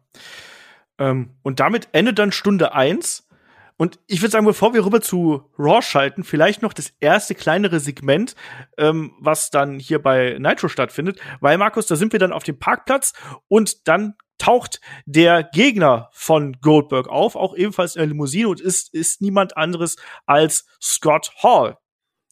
Der ja eine Zeit lang auch nicht mehr zu sehen war, hat er andere Probleme auch, mit denen er sich da beschäftigen äh, musste. Und das ist natürlich sehr, sehr clever, finde ich, vom Zeitpunkt einfach. Also gerade dann, wenn Raw startet, wenn die Leute vielleicht umschalten wollen, bringt man die große Überraschung und sagt, oh, Scott Hall ist da, immerhin einer der doch auch ganz großen Namen meines Erachtens nach bei im Business damals und er wurde damals also begrüßt von der gesamten NWO Black and White. Generell muss man sagen, es hat an diesem Abend eigentlich nur die NWO Black and White wirklich eine Rolle gespielt. Es gab ja zwei NWO-Gruppierungen. Die andere durfte auch nur, also kommt dann später noch, aber nur ganz kurz. Aber ja, ich finde, wie gesagt, dass man hier den Zeitpunkt sehr clever gewählt hat, den Scott Hall zu präsentieren. Ja, sehe ich auch so. Shaggy, möchtest du noch was hier zu dem äh, kurzen Segment, zu, dem, äh, zu der Ankunft von Scott Hall hier sagen? Nee, war schon wirklich auch ein überraschender Moment eigentlich, weil man ja auch nicht wusste, Scott Hall, passt er überhaupt zu Black and White, äh, NWO, das ist ja eine Überraschung, dass er jetzt da ist und wieder zurückkam. Ich finde, hat man sehr, sehr gut gewählt, auch den Zeitpunkt, so wie Markus das schon gesagt hat. Ja, und er hat ja vor allem auch hier, hat man ja mit diesen ja, Partygerüchten und Geschichten so ein bisschen spekuliert und ein bisschen gespielt auch, dass man das auch als smarter Fan wusste irgendwo, hat man auch gesagt, ja, jetzt bist du ja wieder hier und jetzt fängt ja die Party erst so richtig an und sowas, ne? Also, da hat man das schon so ein bisschen aufgegriffen, auch wenn das im Nachgang so einen negativen Unterton gehabt hat. Damals äh, hat man es, glaube ich, ein bisschen anders gesehen. Aber ich würde sagen, an der Stelle schalten wir mal rüber zu WWE Monday Night Raw in die Warzone. Wir gehen einmal rüber wir haben die äh, Geschichte zu der Episode haben wir ja schon eingangs erklärt. Deswegen würde ich sagen, fangen wir hier gleich mit dem Eröffnungssegment an. Und das ist nämlich, ja, niemand Geringeres als der Undertaker, Markus. Und der Undertaker, der will ein Titelmatch. Ganz genau. Also, du hast ja schon gesagt, es geht darum, wer ist der Number One Contender auf die WWE Championship, die Austin sich eine Woche zuvor wieder zurückgeholt hat nach einem Tag. Und Austin ich will einen Titelkampf, so der Wort laut vom Undertaker, und ich will ihn sofort, also jetzt, heute an diesem Abend will ich ein Match gegen dich haben. Und äh, WWE hat insofern sofort darauf reagiert in Form von Michael Cole. Der hm. hat backstage sofort den Austin gesucht, hat ihn auch gefunden, wollte ihn sofort fragen, was hältst du davon? Aber der Austin, der will lieber selbst zum Ring marschieren. Aber das hat dann wiederum den WWE-Boss verärgert, denn der ließ sich hier, der wollte sich hier die Kontrolle nicht aus den Händen reißen lassen. Genau, und hat dann auch gesagt, hier, was ist denn hier falsch an diesem Bild? Und hat dann sinngemäß was gesagt, ja, hier, die, äh, die Inhaftierten, die Inmates, die führen jetzt die Anstalt. Das kann ja nicht sein. Wer hat denn den Undertaker zum Herausforderer gemacht? Und Austin, nur weil du den Titel äh, jetzt plötzlich hast, da ähm, entscheidest du, wann du ihn verteidigst und wie du ihn verteidigst. So, nee, nee, das macht schon der gute Winnie Mac höchst selbst. Der sucht den Herausforderer aus und das ist dann die Story gewesen, die er jetzt für diese Episode hier schon angekickt hat. Das war nämlich, dass McMahon ankündigen würde, wer der nächste Herausforderer für Stone Cold Steve Austin sein würde. Plus, McMahon hat auch gesagt, ähm, es würde ja auch noch äh, eine Konfrontation von ähm, Austin und dem Undertaker geben. Die beiden würden bei Fully Loaded gemeinsam im Ring stehen und die könnten sich dann so richtig geben. Aber er hat natürlich dann auch ein bisschen mit uns gespielt als Fans, weil die beiden werden zwar gemeinsam im Ring stehen, aber sie werden ein Tag-Team bilden und treffen auf Mankind und Kane. Also das ist dann schon mal der, zum einen der Verweis auf den nächsten Pay-Per-View, zum anderen der Verweis auf die Suche nach dem Number One Contender und dann gibt's auch von Vince McMahon den Stinkefinger in Richtung Stone Ach so, ich hab Steve erkannt. War es leider verpixelt. Ich habe mich schon gefragt, was macht der denn da? ich möchte auf eine Sache möchte ich noch eingehen, die äh, quasi ein bisschen abgetan hat, weil das fand ich äh, auch ein bisschen legendär. Die Suche von Michael Cole nach Steve, nach, nach Steve Austin, weil der ist ja Backstage lang gelaufen, hat einfach jede Tür geöffnet, die da war, ohne zu klopfen, weil er weiß, was hätte, alles hätte dahinter sein können und ruft einfach rein, Austin, wartet auch nicht mal richtig ab und geht dann irgendwie weiter. Und aus irgendeiner Tür kam dann auch wirklich Austin raus, aber dass er einfach da wirklich jede Tür öffnen öffnet. Es hätten ja auch Damen sein können, die sich da gerade umziehen. Gut, in der Zeit wäre das wahrscheinlich auch möglich gewesen. Aber lass uns ganz dringend zum ersten Match kommen, weil das Match finde ich, da bin ich noch gehypter gewesen als bei Scott Putzki gegen, gegen Wicks. Komm, Shaggy, dann mach. Du musst, musst du sagen, Mick, äh, Mick, äh, Michael, Shaggy Schwarz, der war so beeindruckt und begeistert von diesem Match, dass er mir noch, während er diesen Event geschaut hat, mir noch eine WhatsApp geschickt hat und, und äh, voller Euphorie gewesen ist, ob dieses Kampfes. Shaggy, was ist denn da passiert? Mein Name ist Brakos. Ich komme von Deutschland. Mein Gewicht ist 400 Pfund. Und wenn ich Hunter Hurst Helmsley in die Finger kriege, dann werde ich ihn zerquetschen. So ähnlich war die erste Pro, eine der ersten Promos von Brakos damals. Und auch Brakos größtes Match jetzt in, im WWE-Roster, äh, glaube ich, war das die folgende jetzt in, im legendären, im legendären Brawl for All Tournament. Ich glaube, wir sollten ex echt mal einen Podcast über das Brawl for Tournament machen. Ich glaube, ein Fokus mindestens wäre da ach, zwingend notwendig. Ähm, gegen Savio Vega. Äh, Markus, der ja auch als, ja, der ja auch ein Boxexperte ist, kann uns vielleicht gleich mal die Regeln des Brawl for All Tournaments nochmal erklären. Aber ich weiß, ich, ich, ich saß da mit einem breiten Grinsen wie selten, glaube ich, beim Wrestling-Match. Brawl for All ist ganz fantastisch. Und Markus kann uns dann hier sicher auch äh, die großen Technikstudien, nicht nur dieses Brawl for All Matches, sondern auch des anderen Brawl for All Matches näher bringen. Also, weil die sehen, doch, die sehen doch alle wie Deppen aus, weil die können alle nicht boxen, kein bisschen.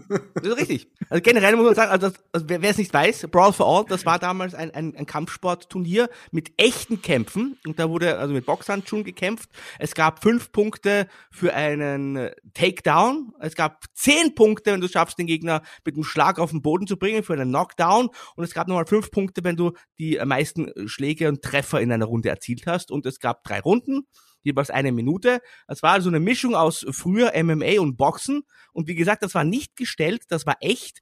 Hat der Vince Russo damals erfunden, das Turnier, weil ihm der Bradshaw auf die Nerven gegangen ist backstage. Und das hat dann diesen Brawl for All geführt. Referee war übrigens der Danny Hodge, das ist eine legendäre Figur aus dem, aus dem Kampfsport und aus dem Wrestling, war nicht interessant, aber was mir am meisten bei diesem Match aufgefallen ist, also beim ersten Segment habt ihr sicher gemerkt, die Zuschauer total heiß, Austin, Undertaker, McMahon, also unglaublich heiß und mit diesem Match, da hat man so richtig die Stimmung aus der Halle gesaugt. Also ja. dieses Brawl for All war nicht nur dumm, das war zum einen gefährlich, es haben sich einige Wrestler da wirklich verletzt, bei, bei, klar, echte Kämpfe, aber es hat doch keine Sau interessiert. Und ich finde, das hat man richtig gemerkt. So, der Cut, stimmungstechnisch, vom ersten Segment zu diesem Brawl for All Segment, das war wie, ich weiß nicht, wirklich, als hättest du die Stimmung abgezogen. Ja, es ist auch äh, allein, dass die beiden ja auch mit mit äh, dicken Boxhandschuhen ja agiert haben, aber trotzdem irgendwelche äh, Tackles gezeigt haben, das wirkte ja schon irgendwie alles super unbeholfen und die Action war ja dann auch entsprechend. Brackus äh, hat nach der ersten Runde gepumpt wie ein Maikäfer.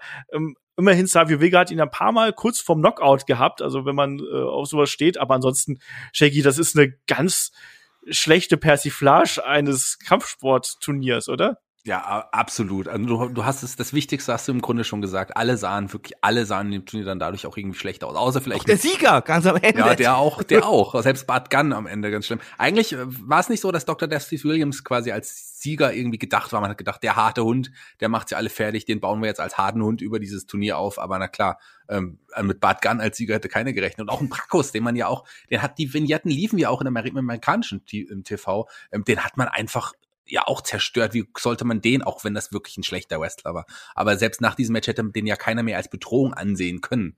Der wurde dann noch bei der ECW ja eingesetzt, im Team WWE oder Team WWF damals. Und ich glaube, bei der USWA hatte der noch vereinzelt Auftritte, aber bei der WWE hatte der danach einfach keine Chance mehr. Also sagen wir mal so, selbst ohne das Turnier hätte er keine Chance gehabt wahrscheinlich, aber, aber dadurch noch weniger. Also das äh, trotzdem Braco Savio Vega für mich ähm, ja ein, ein, ein kleines Juwel. Naja, geht so. Ein ziemlich dreckiges Juwel. Ein dreckiges Juwel und ein lustig aussehendes Juwel, aber ein Juwel bleibt Juwel.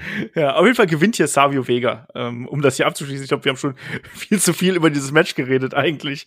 Ähm, die Halle wurde übrigens auch nochmal verdunkelt und das genau. sah nochmal billig aus, finde ich. dass man auch gar nicht sieht, dass die Halle voll ist. Und der, der, der, der Ringrichter war ja auch ein spezieller Ringrichter nur für dieses Turnier, oder? Also ich ja, kann, Danny Hodge. Genau, genau, den.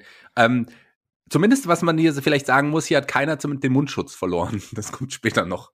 Das stimmt, aber es ist auch alles so Unglaublich, ey. Aber naja, kommen wir, Shaggy, kommen wir doch dann zum nächsten Match und an einem richtigen Match. Das ist der Kampf zwischen Ken Shamrock, dem amtierenden King of the Ring, und Jeff Jarrett, der hier gleich von Tennessee Lee angekündigt wird. Ja, ich hatte es auch total vergessen, wieder mal, dass äh, Tennessee Lee, wie er ja hier hieß, also Colonel Robert Parker ja auch ganz kurz bei der WWF damals war. Das hatte ich auch wieder total vergessen. Und hier natürlich an der Seite von Jeff Jarrett, das passte natürlich. Das beide, das war ein Rückmatch zum King of the Ring, das Markus am Anfang schon mal ähm, erwähnt hatte. Da hatte ja Ken Shamrock äh, Jeff Jarrett damals hier besiegt. Und hier sollte es am Ende zu einer Überraschung kommen, denn ein anderer King of the Ring Gewinner kam zurück und attackierte Ken Shamrock.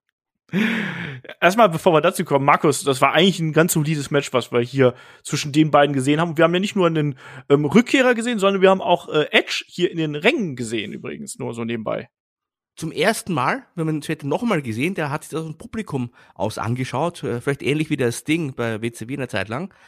Und das Match, das war also viereinhalb Minuten. Ich fand das gut. Ich, ich mag aber auch beide, beide Wrestler. Also ich, ich, ich fand Ken Shamrock damals äh, klasse. Also auch der natürlich eher ein, kein Feinmotoriker, sage ich mal, unter den Wrestlern. ähm, aber total glaubwürdig und auch charismatisch. Vielleicht, es hat noch niemand den Vergleich Goldberg und Ken Shamrock gezogen, aber wenn man die so direkt nebeneinander hat, also von der Art her durchaus ähnlich. Shamrock ein bisschen besser im Ring, aber so vom Typ her, also recht. Ja ungeschliffen, aber glaubwürdig und stark. Also mit, ich, ich denke, mit Shamrock hätte man mehr machen können. Und Jeff Jarrett, den, den mochte ich sowieso immer, ein cooler Typ. Und ich fand auch die, die Paarung mit Tennessee Lee damals äh, stark. Nachdem ja vor Jarrett bei dieser misslungenen NWA war, hat man ihm da quasi das alte Gimmick wiedergegeben. Aber mit Tennessee Lee und auch das hat gut geklappt und, und Jarrett natürlich auch so der, der richtige Gegner für Shamrock, sage ich mal, der halt den, den ungeschliffenen Diamanten zu einem schönen Wrestling-Match auch ziehen kann. Jetzt haben wir es aber hier mit den Juwelen-Analogien ja. hier. Ja, aber Steve Blackman war doch gar nicht dabei. Ach, Oder was meinst du mit ungeschliffenem Diamant? Oh Mann. Ähm, Shaggy, wir haben einen Rückkehrer dann hier zum äh, Ende des Matches gesehen, der Ken Shamrock mit einer Clothesline und dann mit einer äh, mit einem Big Splash hier plättet. King Mabel is back.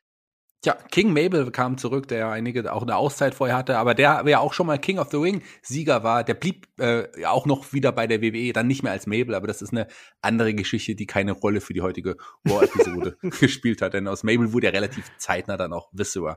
Ähm, genau.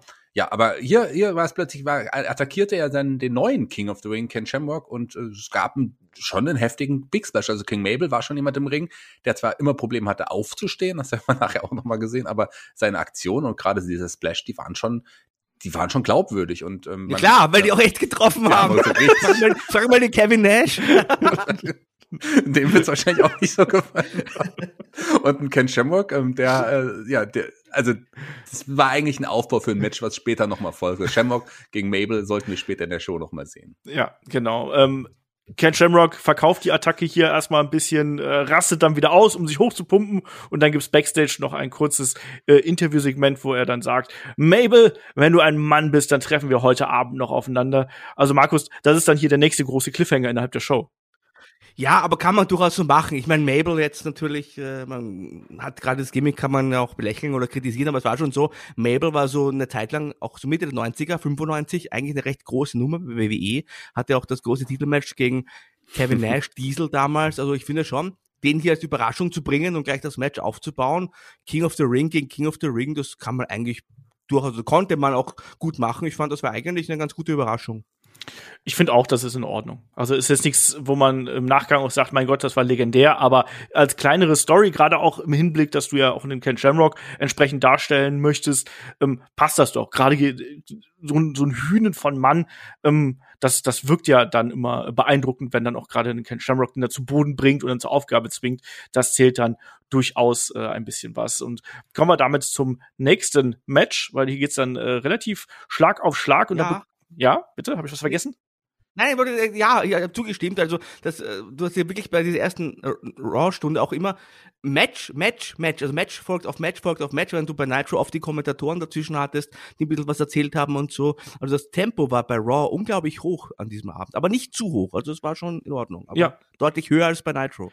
Ähm, ja, und äh, die Charaktere fand ich standen gerade jetzt hier zu Beginn so ein bisschen besser noch heraus. Also da waren mir die Namen, äh, fand ich ein bisschen größer. Wir haben jetzt hier im zweiten Match äh, Vader gegen Bradshaw zum Beispiel gehabt, was auch gleich mit einem wilden Brawl ähm, beginnt und ähm, ja, Bradshaw Power Slam Vader hinterher, der dann äh, vom zweiten Seil angesprungen kommt, aber es kommt nicht zu irgendeinem Pinfall oder sonst irgendwas, weil Markus dann greifen Kane und Mankind hier ein und attackieren einfach beide und das Ding endet in einem No Contest. Genau, Tombstone gegen Kane, Mandible Claw gegen Bradshaw und äh, die Leute, die haben nach Austin gerufen, also waren auch total heiß zu diesem Zeitpunkt wieder. Man hat den Brawl for All also verdaut äh, schlechte Nachricht, es kommt noch einer, aber ja, das kann man, also so ein typisches ähm, Ende der, no der 90er Jahre Segment, sag ich mal, ein Match und während des Matches kommt halt ein Eingriff und es passiert irgendwas. Also das hattest du damals halt sehr, sehr oft in beiden Promotions. Ja, und man konnte vor allem jetzt hier auch nochmal darauf verweisen, dass ja Kane und Mankind in der kommenden Woche da auch eine große Raw-Show in der Continental Airlines Arena treffen, die ja ähm, im Titelmatch auf die New Age Outlaws und man hat so auch gezeigt, dass Kane da ist. Das ist ja auch gerade im Hinblick auf den letzten Teil der Show gar nicht so unwichtig. Also man wusste, die sind jetzt alle zugegen und die zeigen sich äh, und sind kampfbereit, mehr oder weniger. Und äh, das ist dann schon ähm, ganz clever gewesen, dass du ähm, gewusst hast, dass die quasi schon mal vor Ort sind. Um ganz kurz Markus zu verbessern, es gab natürlich nicht Tombstone gegen Kane, sondern von Kane gegen Vader. Und ja, das, natürlich. Genau. Und das finde ich schon krass. Das war auf jeden Fall, ich fand, das sah krass aus. Also, wie er den, wie wie er Vader hochgenommen hat und ganz leicht getombstot hat, das war schon heftig, diesen, diesen Brocken Vader, der ja auch nicht mehr so in der besten Form war, den so hochzunehmen, als war schon krass. Ja. Deswegen auch das beeindruckend und hat dann äh, entsprechend auch generell, das sind jetzt zwei große Männer, also Vader und Bradshaw, und dass die einfach mal hier so abgefertigt werden von Mankind und äh, Kane. Das ist auch nochmal ein Zeichen, dass es ein Team, was zerstören kann und was auch zwei so große Männer wie Vader und Bradshaw hier einfach mal platt machen kann. Was geschieht dann erst mit den New Age Outlaws, wenn es soweit ist? Tja, das werden wir dann in der nächsten Woche sehen. Hier ist es dann so, dass es weitergeht mit einem weiteren Tag Team Match äh, einem weiteren, einem Tag Team Match, keinem weiteren Tag Team Match. Und da äh, treffen wir auf die Disciples of Apocalypse, Skull und Eight Ball. Und Markus, die haben ja hier eine Charakterentwicklung durchgemacht. Die stecken ja mitten in der Fehde mit der LOD. Genau, und die LOD, oder die LOD 2000, wie sie damals ja hießen, die wurden von ihrem eigenen Mentor damals hintergangen. Paul Ellering hat die LOD also betrogen und sich den Disciples of Apocalypse angeschlossen.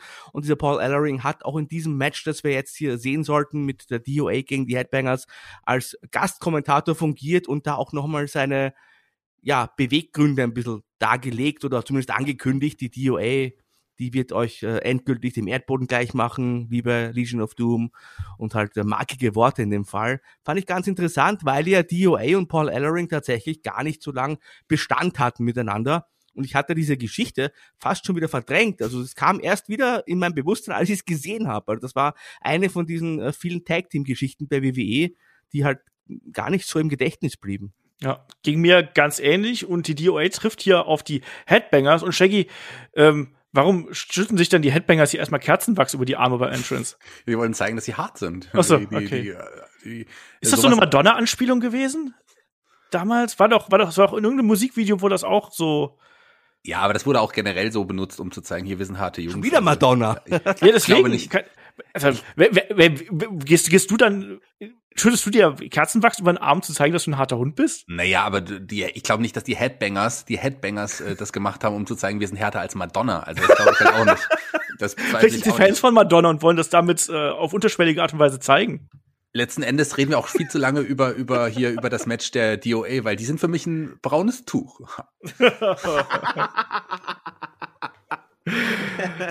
ja, äh, auch das hier kein besonders geiles Match. Es endet dann mit so einer Art, ja, Side Suplex, Powerbomb Variante hier von den äh, Harris Brüdern. Der Push der DOA geht hier weiter. Wie gesagt, äh, die treffen dann beim nächsten Pay-per-View auf die Legion of Doom.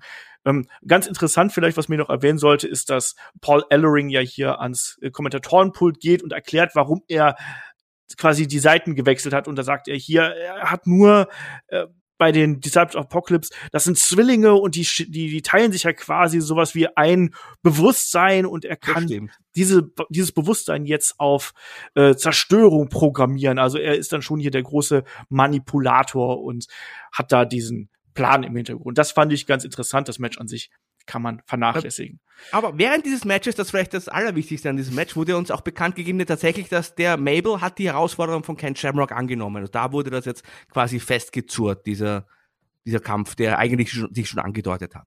Genau. Weiter geht's. Ähm, wir sind Backstage Undertaker, der so ein bisschen herumtigert. Dann bekommen wir eine von vielen werbegesponserten äh, Einspielern geboten. Das ist diesmal der Skittles Slam of the Week. Ähm, und das ist der Stunner von ähm, Stone Cold Steve Austin gegen Kane und gegen den Undertaker in der äh, vergangenen Woche, also der Titelwechsel. Ja, so. Und weiter geht's dann mit äh, D'Lo Brown gegen Terry Funk. D'Lo Brown damals mit dem Brustpanzer zugegen nach der schweren Brustmuskelverletzung, die ihm ja Dan Severn hier zugefügt hat. Und diese Story mit dem Brustpanzer. Markus, musst du auch an Roman Reigns denken eigentlich, als du den Brustpanzer gesehen immer. hast? Okay. Ja, ja, immer. Tatsächlich. Nein, das hat sich auch bei mir so im Kopf manifestiert. Immer wenn der D'Lo Brown mit dem Brustpanzer kommt, denke ich auch an den Roman Reigns, der als, als Babyface allerdings diesen Brustschutz getragen hat. Habe ich auch nie verstanden.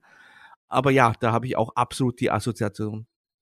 Also hier ist es ja dann, bei Roman Reigns war es ja nicht medizinisch notwendig, aber hier ist es ja medizinisch notwendig und vor allem benutzt das ja D'Lo Brown auch als Waffe und als äh, ja, Schutzfunktion hier äh, in seinen Matches. Das haben wir dann ja auch gesehen, dass er beispielsweise in Terry Funk diverse Male choppt und als Terry Funk dann choppen will, sagt er, hier, schlag doch, schlag doch auf den Panzer, schlag doch auf den Panzer und na gut, Terry Funk ist dann mit seinen, ich weiß gar nicht, wie alt ist er damals? 54, 54. oder so? Ja, ne?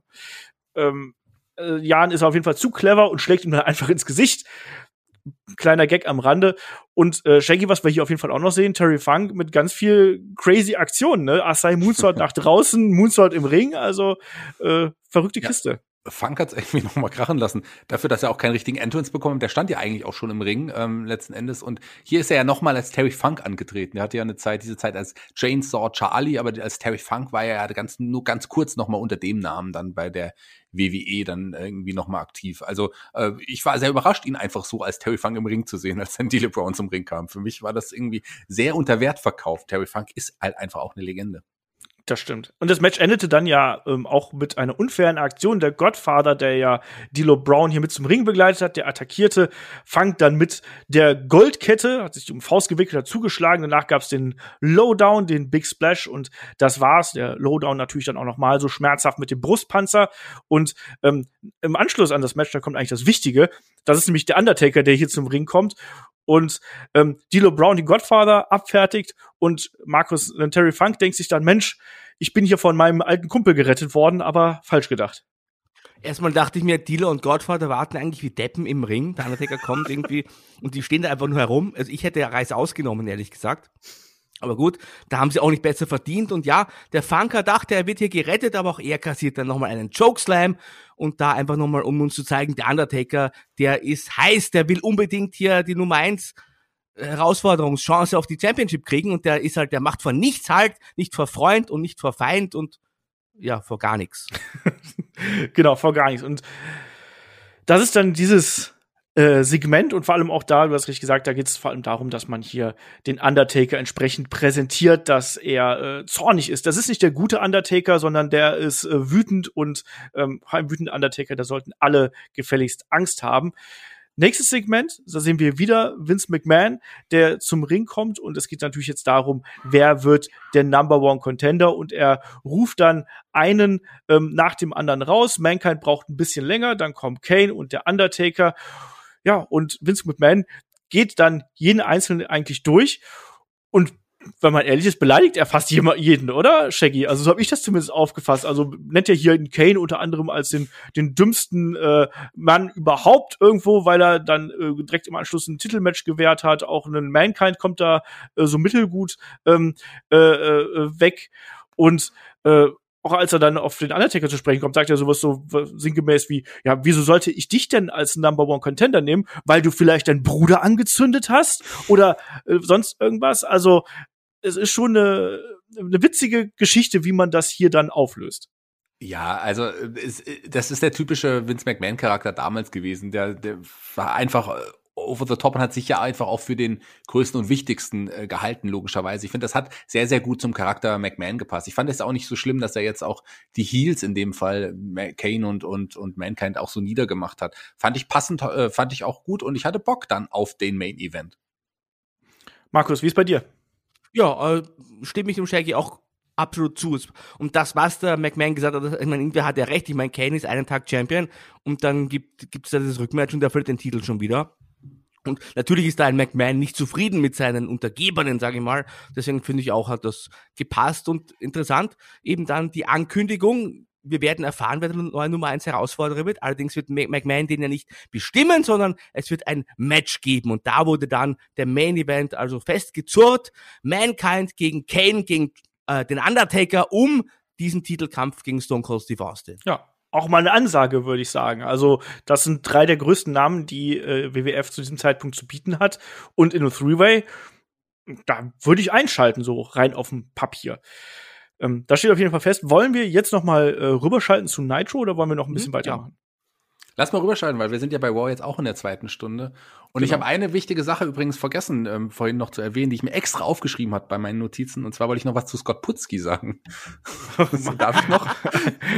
darf ich noch? Weil das haben wir nicht erwähnt. Das ist vielleicht erwähnenswert noch, wenn man über den Charakter Scott Putzki spricht. Der war ja mal mit Missy Hyatt auch eine Zeit zusammen. Das sind ja so Sachen, die ich immer gerne anspreche. Und die Und hat nicht? mal, die hat mal, wer, wer nicht mit Missy Hyatt zusammen war, ich glaube, da gibt's knapp mehr, die nicht mit ihr zusammen waren, als mit ihr zusammen waren. Sie hat auf jeden Fall mal geschrieben, dass aufgrund ähm, seiner, oder gesagt im Interview, seiner Steroide-Probleme, die Scott Putzki ja, wenn man ihn so anschaut, auch äh, wahrscheinlich logischerweise hatte, ähm, sind seine Hoden sehr, sehr geschrumpft. So, das wollte ich noch mal erwähnen. Das hatten wir, sollten wir ähm, vielleicht, wenn man über Hast du das extra nachrecherchiert? Hast du eingegeben Putzki Hoden und da kam dann das Zitat. Wie kommt man da, wie kommt man da drauf? Ich habe einfach viel über Scott Putzki gelesen, als, als ich ihn gesehen habe.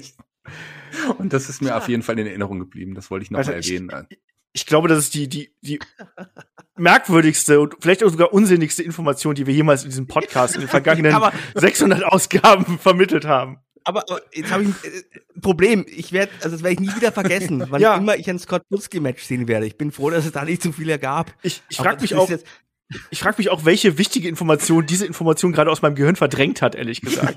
ja, Scott Putzki, der Mann mit dem fantastischen Körper und den geschrumpften, schrumpeligen Hoden. Okay. Aber es ist nur eine, eine, eine Seite. Also hat er damals jemals sich äh, dazu selbst geäußert? Ja, das habe ich leider nicht gefunden. Das werden wir recherchieren, bald dann im, Scott, im, in dem Fokus-Spezial über Scott Putzkis Hoden. Bei Mörderische Heimat. Mörderische Heimat. Oder vielleicht doch beim, im Pixar-Podcast, Shaggy. Im Pixar-Podcast. Hallo, ich bin der Hoden. Hallo, ich bin Scott Putzki selber. Hallo. So, lass mal weitermachen hier, Shaggy. Jetzt äh, kein Impro-Theater an der Stelle.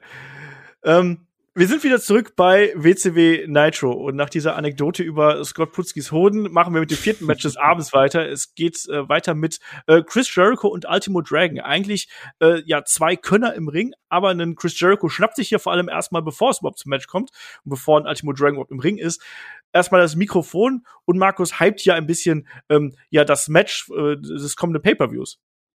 Eigentlich sollte er gegen Dean Malenko antreten genau. beim kommenden Pay-Per-View und da sagt der Jericho, ja, ich habe aber keinen Bock auf äh, dich, der Dean Malenko. Du bist eigentlich nicht der Nummer 1 Herausforderer. Nummer 1 Herausforderer ist für mich Rey Mysterio.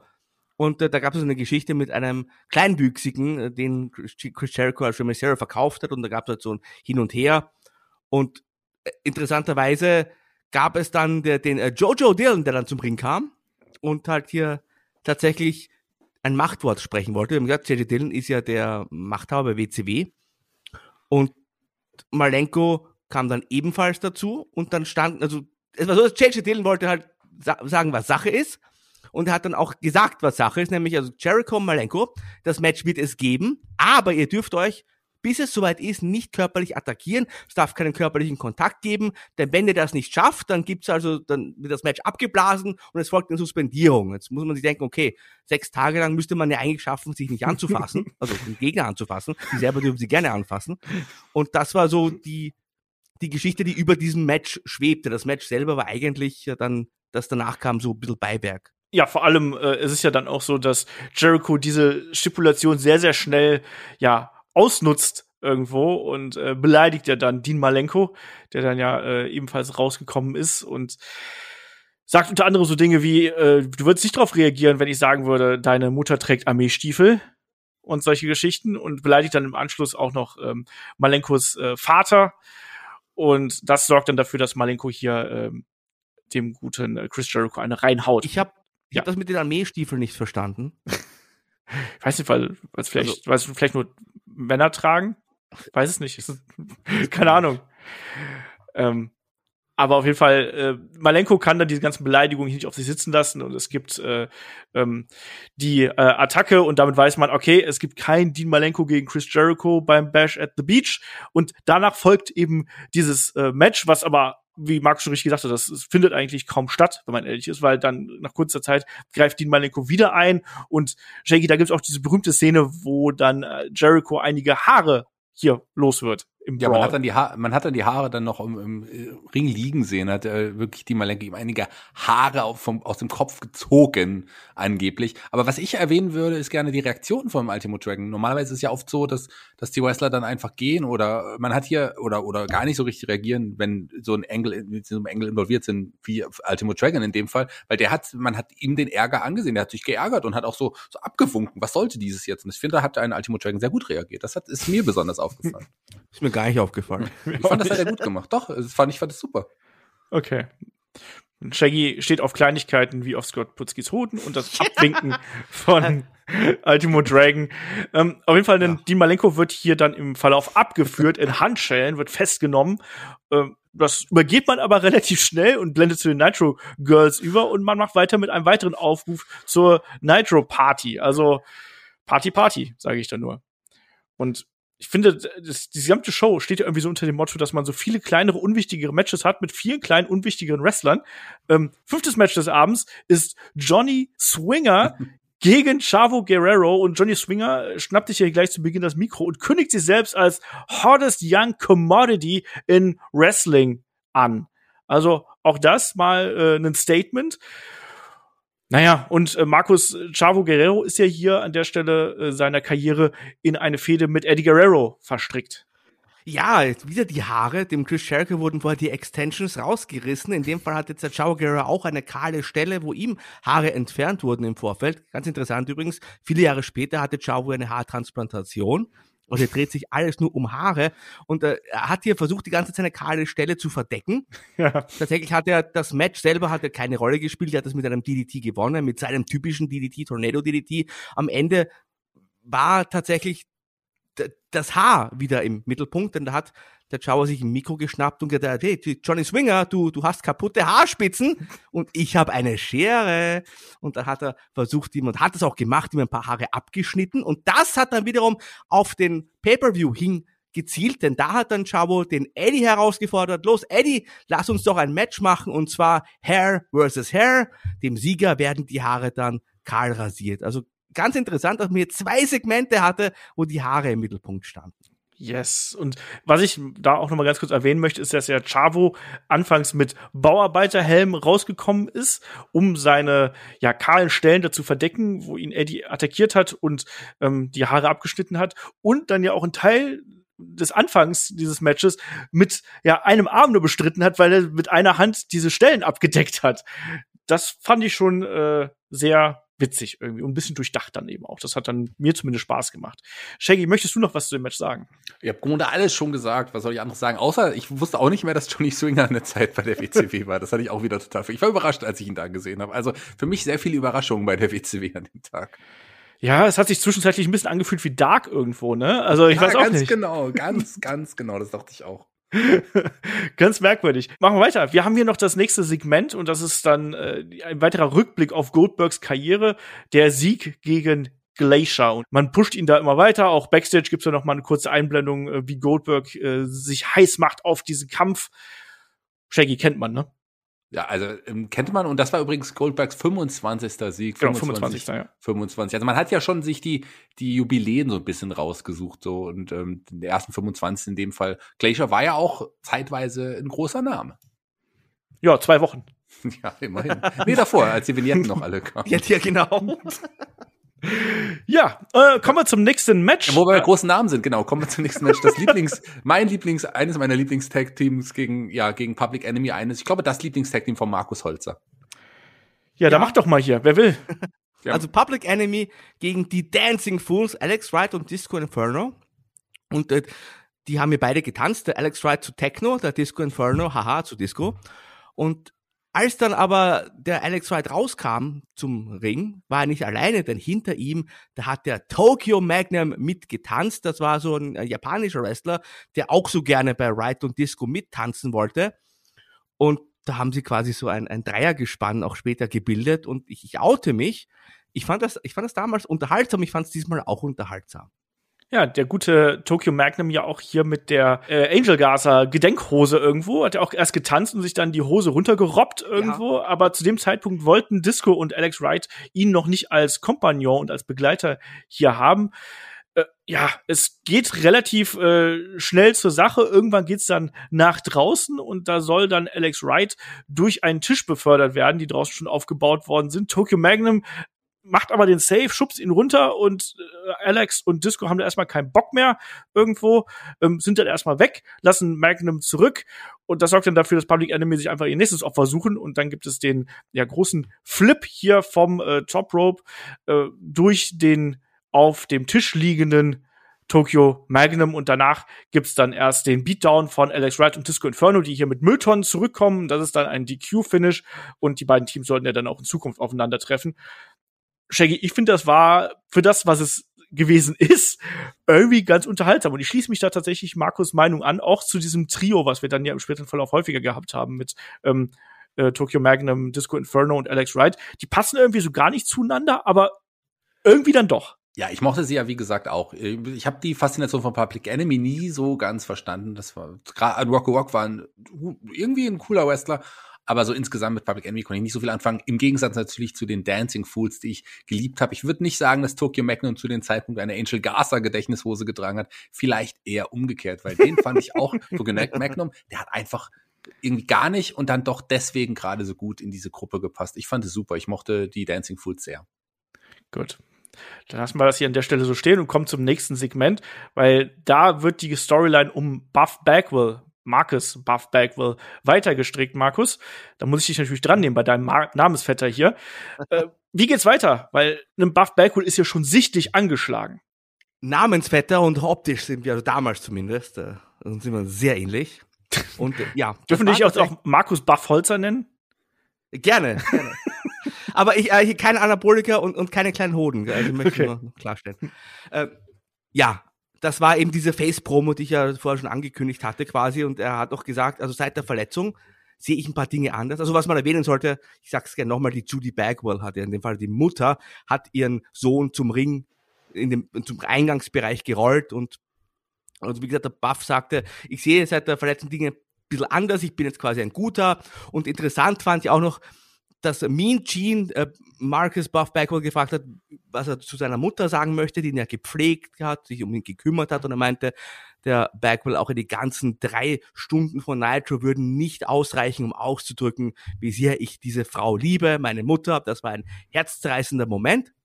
Und also ich fand das tatsächlich, also doch gut gelungen, das ganze Segment. Wie gesagt, ich finde, man hätte dann den Bagwell ausgehend von diesem Segment und seiner Verletzung einfach als Babyface pushen sollen. Und dann hätte das, glaube ich, schon funktioniert. Für mich war das halt so drüber irgendwo und so anbiedernd Schön. in allen Belangen, dass ich das überhaupt nicht ernst nehmen konnte. Auch dass er dann immer gesagt hat, ich muss ja noch mal sagen, wie sehr ich die Stadt Georgia liebe und äh, die Menschen haben mir erst äh, jetzt in dieser schweren Phase gezeigt, wie sehr, wie viel Liebe sie mir entgegengebracht haben und das alles hat mein Leben verändert. mir war das ein bisschen viel. Ich weiß nicht, also auch die Art und Weise, wie er auch als er, als er von der Limousine zur Halle ge, gerollt worden ist, wo er dann so mit Mühe, Not und Ach und Krach so seine zwei Finger zum Peace-Zeichen, irgendwie Victory-Zeichen hochgebracht hat. Ich weiß nicht, für mich war das ein bisschen viel. Ich bin da jetzt mal der, der Böse. Shaggy, wie hast du das Ding hier gesehen? Ich bin ja auch nicht nie der, der, der Typ gewesen, der Buff Backwell so, so richtig gut von, selbst als Markus Alexander Backwell auch noch nicht so richtig. Also ich bin nie der größte Buff, Buff-Star-Fan gewesen, aber ich, ich, gehe da trotzdem mit Markus und muss sagen, gerade so dieser Auftritt, der hat hier funktioniert, gerade gut auch äh, Hometown Hero, ähm, auch so mit der Geschichte. Man hätte wirklich ein gutes Babyface aus ihm machen können, so zu dem Zeitpunkt. Das glaube ich ja. schon und man hätte es auf jeden Fall versuchen sollen. Ja, naja, dann gehen wir da ein bisschen äh, konträrer Meinung irgendwie. Er hat auf jeden Fall dann zum Abschluss noch gesagt, dass er immer noch der Stuff ist und das ist ja auch das Wichtigste. Shaggy, die nächste Nummer hier auf dem Goldberg Countdown und ist dann der größte Athlet, den er hier bis zu dem Zeitpunkt von die Flinte bekommen hat. Rick Fuller. Mensch, Rick, Fuller, Rick Fuller, die alte Säge. Ja, auch den hatte ich irgendwie vergessen, aber ich, als ich so drüber nachgedacht habe, ich erinnere mich an ein paar Matches von Rick Fuller auch. Der ist zeitweise bei Saturday Night auch im Tag Team mit dem Roadblock. Könnt ihr euch in den erinnern? Ja, ja. ja. Angetreten. Der Roadblock war doch der mit dieser, mit dieser Straßensperre, die er immer mit sich getragen hat und diesem schrecklichen Outfit. Also ja. Ähm, und immerhin, Roadblock hat doch im Nachhinein auch noch einen eigenen Pay-Per-View bekommen. Das finde ich absolut würdig. Ganz genau, der hat sogar noch einen eigenen Pay-Per-View bekommen. Den Rick Fuller Pay-Per-View gab es leider nicht. Dafür gab es hier eine klare Niederlage im 50. Match, in 50. Anführungsstrichen Match von Goldberg. Naja, vielleicht ist ja dann, demnächst steht ja bei äh, WWE dann ja auch auf Pay-Per-View-Kalender Fuller Loaded an. Vergiss das, das nicht. Oh Gott, oh Gott. äh, wird nicht besser. Ähm, es ist Ende Stunde zwei und äh, mit, damit beginnt dann die äh, finale Stunde und jetzt wird's langsam richtig heiß und deswegen würde ich sagen, bleiben wir auch äh, erstmal noch hier. Die Announcer hypen erstmal kräftig Goldberg, 106 Siege in Folge. Er ist der Hometown Hero und jetzt steht die erste große Bewährungsprobe hier für ihn an. Wenn er sein großes Match gegen Hogan haben möchte, dann muss er Scott Hall besiegen. Markus, und dann bekommen wir dieses Match. Scott Hall gegen Goldberg, aber da vielleicht auch erstmal noch ein bisschen was zur Stimmung in der Halle, weil ich glaube, man muss diesen Abend vielleicht auch mal gesehen haben, um die Faszination Goldbergs ein bisschen nachvollziehen zu können, weil das ist, wie man so schön im Englischen sagt, das ist schon electric, was hier in der Halle passiert. Absolut. Und man hat ja auch dann immer wieder und auch zum Beispiel vor diesem Match diese White Shots gezeigt mit den voll besetzten Stühlen und das war wirklich beeindruckend und jetzt kam das ganz, ganz große Match. Tony hat uns nochmal gesagt, 39.000 Zuschauer in der Halle. Das war, glaube ich, das erste Mal, dass man äh, weniger Zuschauer gesagt hat, als tatsächlich da waren in der Wrestling-Geschichte. Es waren nämlich tatsächlich weit über 41.000. Aber nichtsdestotrotz äh, ein großer Moment und auch dieses Match, da hat sich schon richtig groß angefühlt. Goldberg, ich glaube, wir haben es gar nicht erwähnt, übrigens damals United States Champion, ja. also hatte auch einen Titel schon, eben gegen Scott Hall.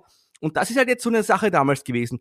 Äh, logischerweise könnte man denken, natürlich gewinnt das Goldberg und tritt dann gegen Hogan an. Aber wenn man sich da in die damalige Zeit reinversetzt, solche Matches, zu, die haben ja zu, sagen wir mal, mehr als 60 Prozent mit einem Screwjob geendet. Und deswegen war das tatsächlich ein sehr, sehr spannendes Aufeinandertreffen, denn dass hier Goldberg Scott Hall besiegen würde und tatsächlich den, den Titelkampf bekommen würde, das war ja aus Fansicht damals alles andere als eine glatte Sache. Das stimmt. Ja, das auf jeden Fall. Man hat da eigentlich schon erwartet, dass die NWO eingreift und dass es dann auf irgendeinem Weg hier eben keinen großen Main-Event geben könnte. Zum Match an sich Puh, also gerade so die Anfangsphase, Shaggy, da war schon einiges dabei, was nicht so schön und nicht so rund gewesen ist, oder? Ja, da konnte Goldberg noch mal zeigen, dass er eigentlich kein so richtig guter Wrestler ist in, in diesen ja. Anfangsphasen. Oder ein Scott Hall ist jetzt auch nicht der, der wirklich jemanden dann durch ein gutes Match ziehen kann. Findest ähm, du? Zumindest nicht in dieser, ich glaube, zumindest nicht in dieser Zeit seiner Karriere. Genau, so das meine ich zu diesem Zeitpunkt, nicht zu diesem Zeitpunkt. Scott Hall ist natürlich jemand, der schon gute Matches abliefern kann, aber da nicht nicht in so wie er in, in, dem Moment drauf war. Das das das ging einfach nicht. Das hat man deutlich gemerkt und das Match war jetzt auch nicht super lang, aber trotz allem das zweitlängste Match des Abends. Markus, deine Meinung ich, zum Match? Ja, ich, ich, ich sehe das ein bisschen anders tatsächlich. Also es gab ja gleich zu Beginn diesen misslungenen Irish Whip von Goldberg und, und Hall quasi beruhig dich mal, alles mit der Ruhe. Also der Goldberg wirkte für mich in diesem Match sehr aufgeganselt, also wie soll ich sagen, sehr aufgeregt und hyped, also hat sich da auch anstecken lassen, glaube ich, von der guten Stimmung. Und ich finde eigentlich hat das der Hall in dem Match schon recht gut gemacht und Goldberg eigentlich zu einem ansehnlichen Match gezogen. Ich fand das eigentlich völlig in Ordnung. Auch wie Hall da die Bumps genommen hat zum Beispiel, da gab es so einen, einen Back, Body Drop, wo sich Hall ja fast in der Luft gedreht hat und auch beim Spear das Selling von Hall. Also ich finde schon, dass der alles unternommen hat, um mir Goldberg richtig gut aussehen zu lassen unter dem Motto stand ja auch dann der Main Event im Endeffekt. Tut alles, damit Goldberg gut aussieht. Aber das war natürlich jetzt trotzdem kein wrestlerischer Leckerbissen. Man hat hier schon gemerkt, dass da so ein bisschen Sand im Getriebe ist. Es gab den gebotchten Re äh, Reversal da am Anfang. Auch da, wie, wie Goldberg auch äh, reagiert hat, fand ich ein bisschen merkwürdig, wo er da äh, Scott Hall dann auch hinter am, am Boden gewirkt hat ähm, und das Gefühl gehabt, dass, oh, ist das jetzt noch so richtig? Es gab auch so einen, leicht äh, gebotchten Armdrag dann im späteren Verlauf. Und Markus hat es ja gerade angesprochen, man hat damals immer erwartet, dass es irgendwie hier einen Eingriff geben würde. Der sollte dann auch kommen, aber zum Glück waren ja DDP und Carmelone da und haben die NWO vertrieben.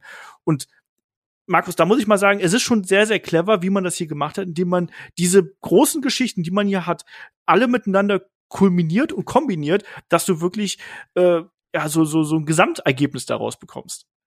Ja, absolut. Und es gibt ja heutzutage oft den Kritikpunkt, warum hat man Hogan gegen Goldberg nicht beim Pay-Per-View gezeigt, hätte man viel Geld verdienen können.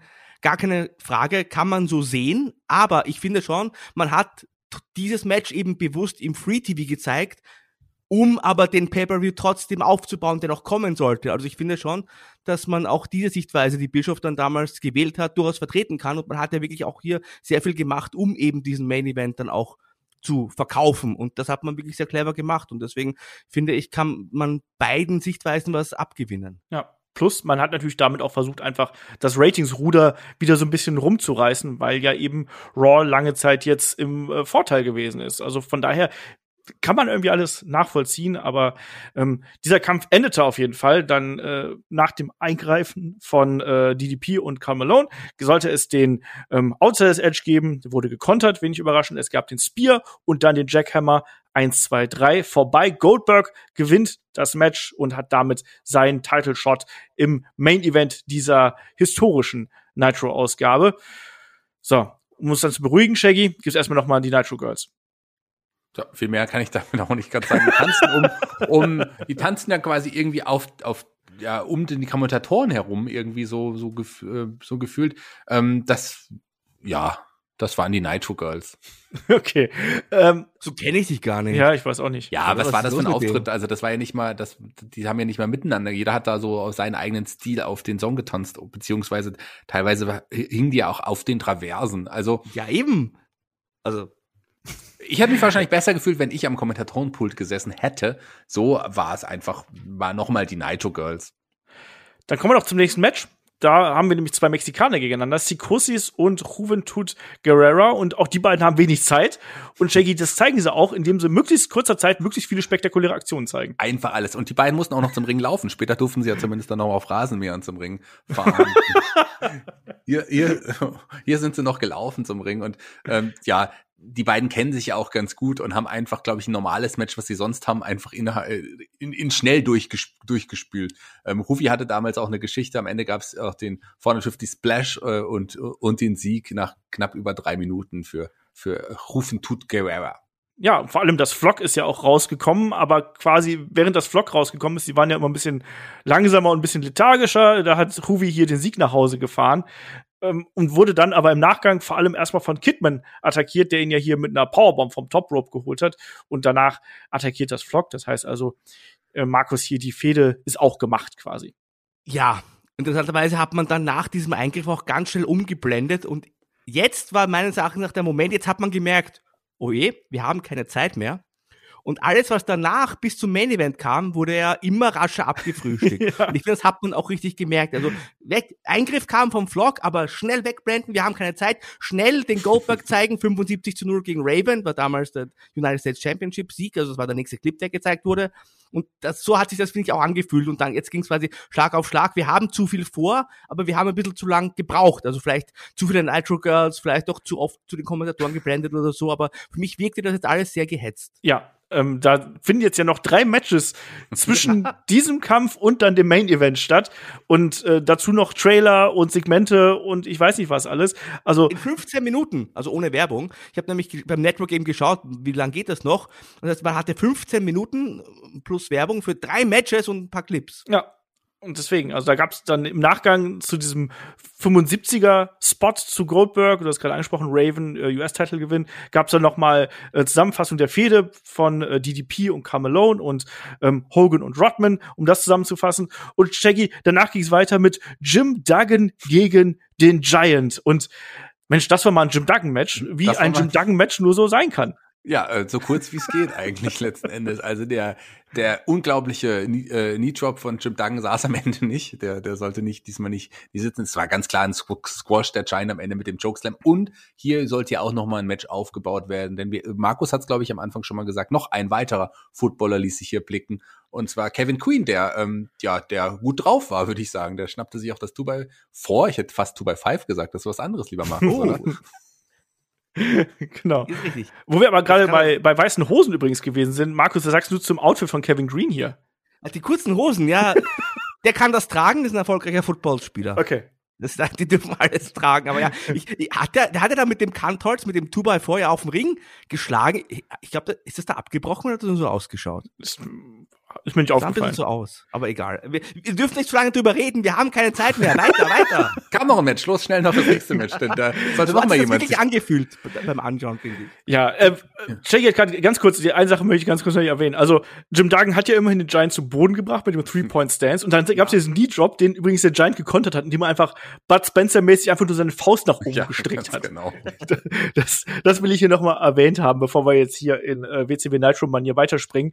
Ähm, es gibt noch mal ein Segment mit äh, Carl Malone Sit-Down-Interview, wo er nochmal diesen Rodzilla Killer äh, Slogan irgendwie äh, reinbringt, damit wir es auch ja nicht vergessen. Und dann sollte es das nächste Match geben, übrigens das zehnte Match inzwischen. Jim Neidhart gegen Diamond Dallas Page. Ach, Markus, eigentlich braucht man hier gar nicht viel zu sagen. Also ein bisschen hin und her, Diamond Cutter Ende, oder?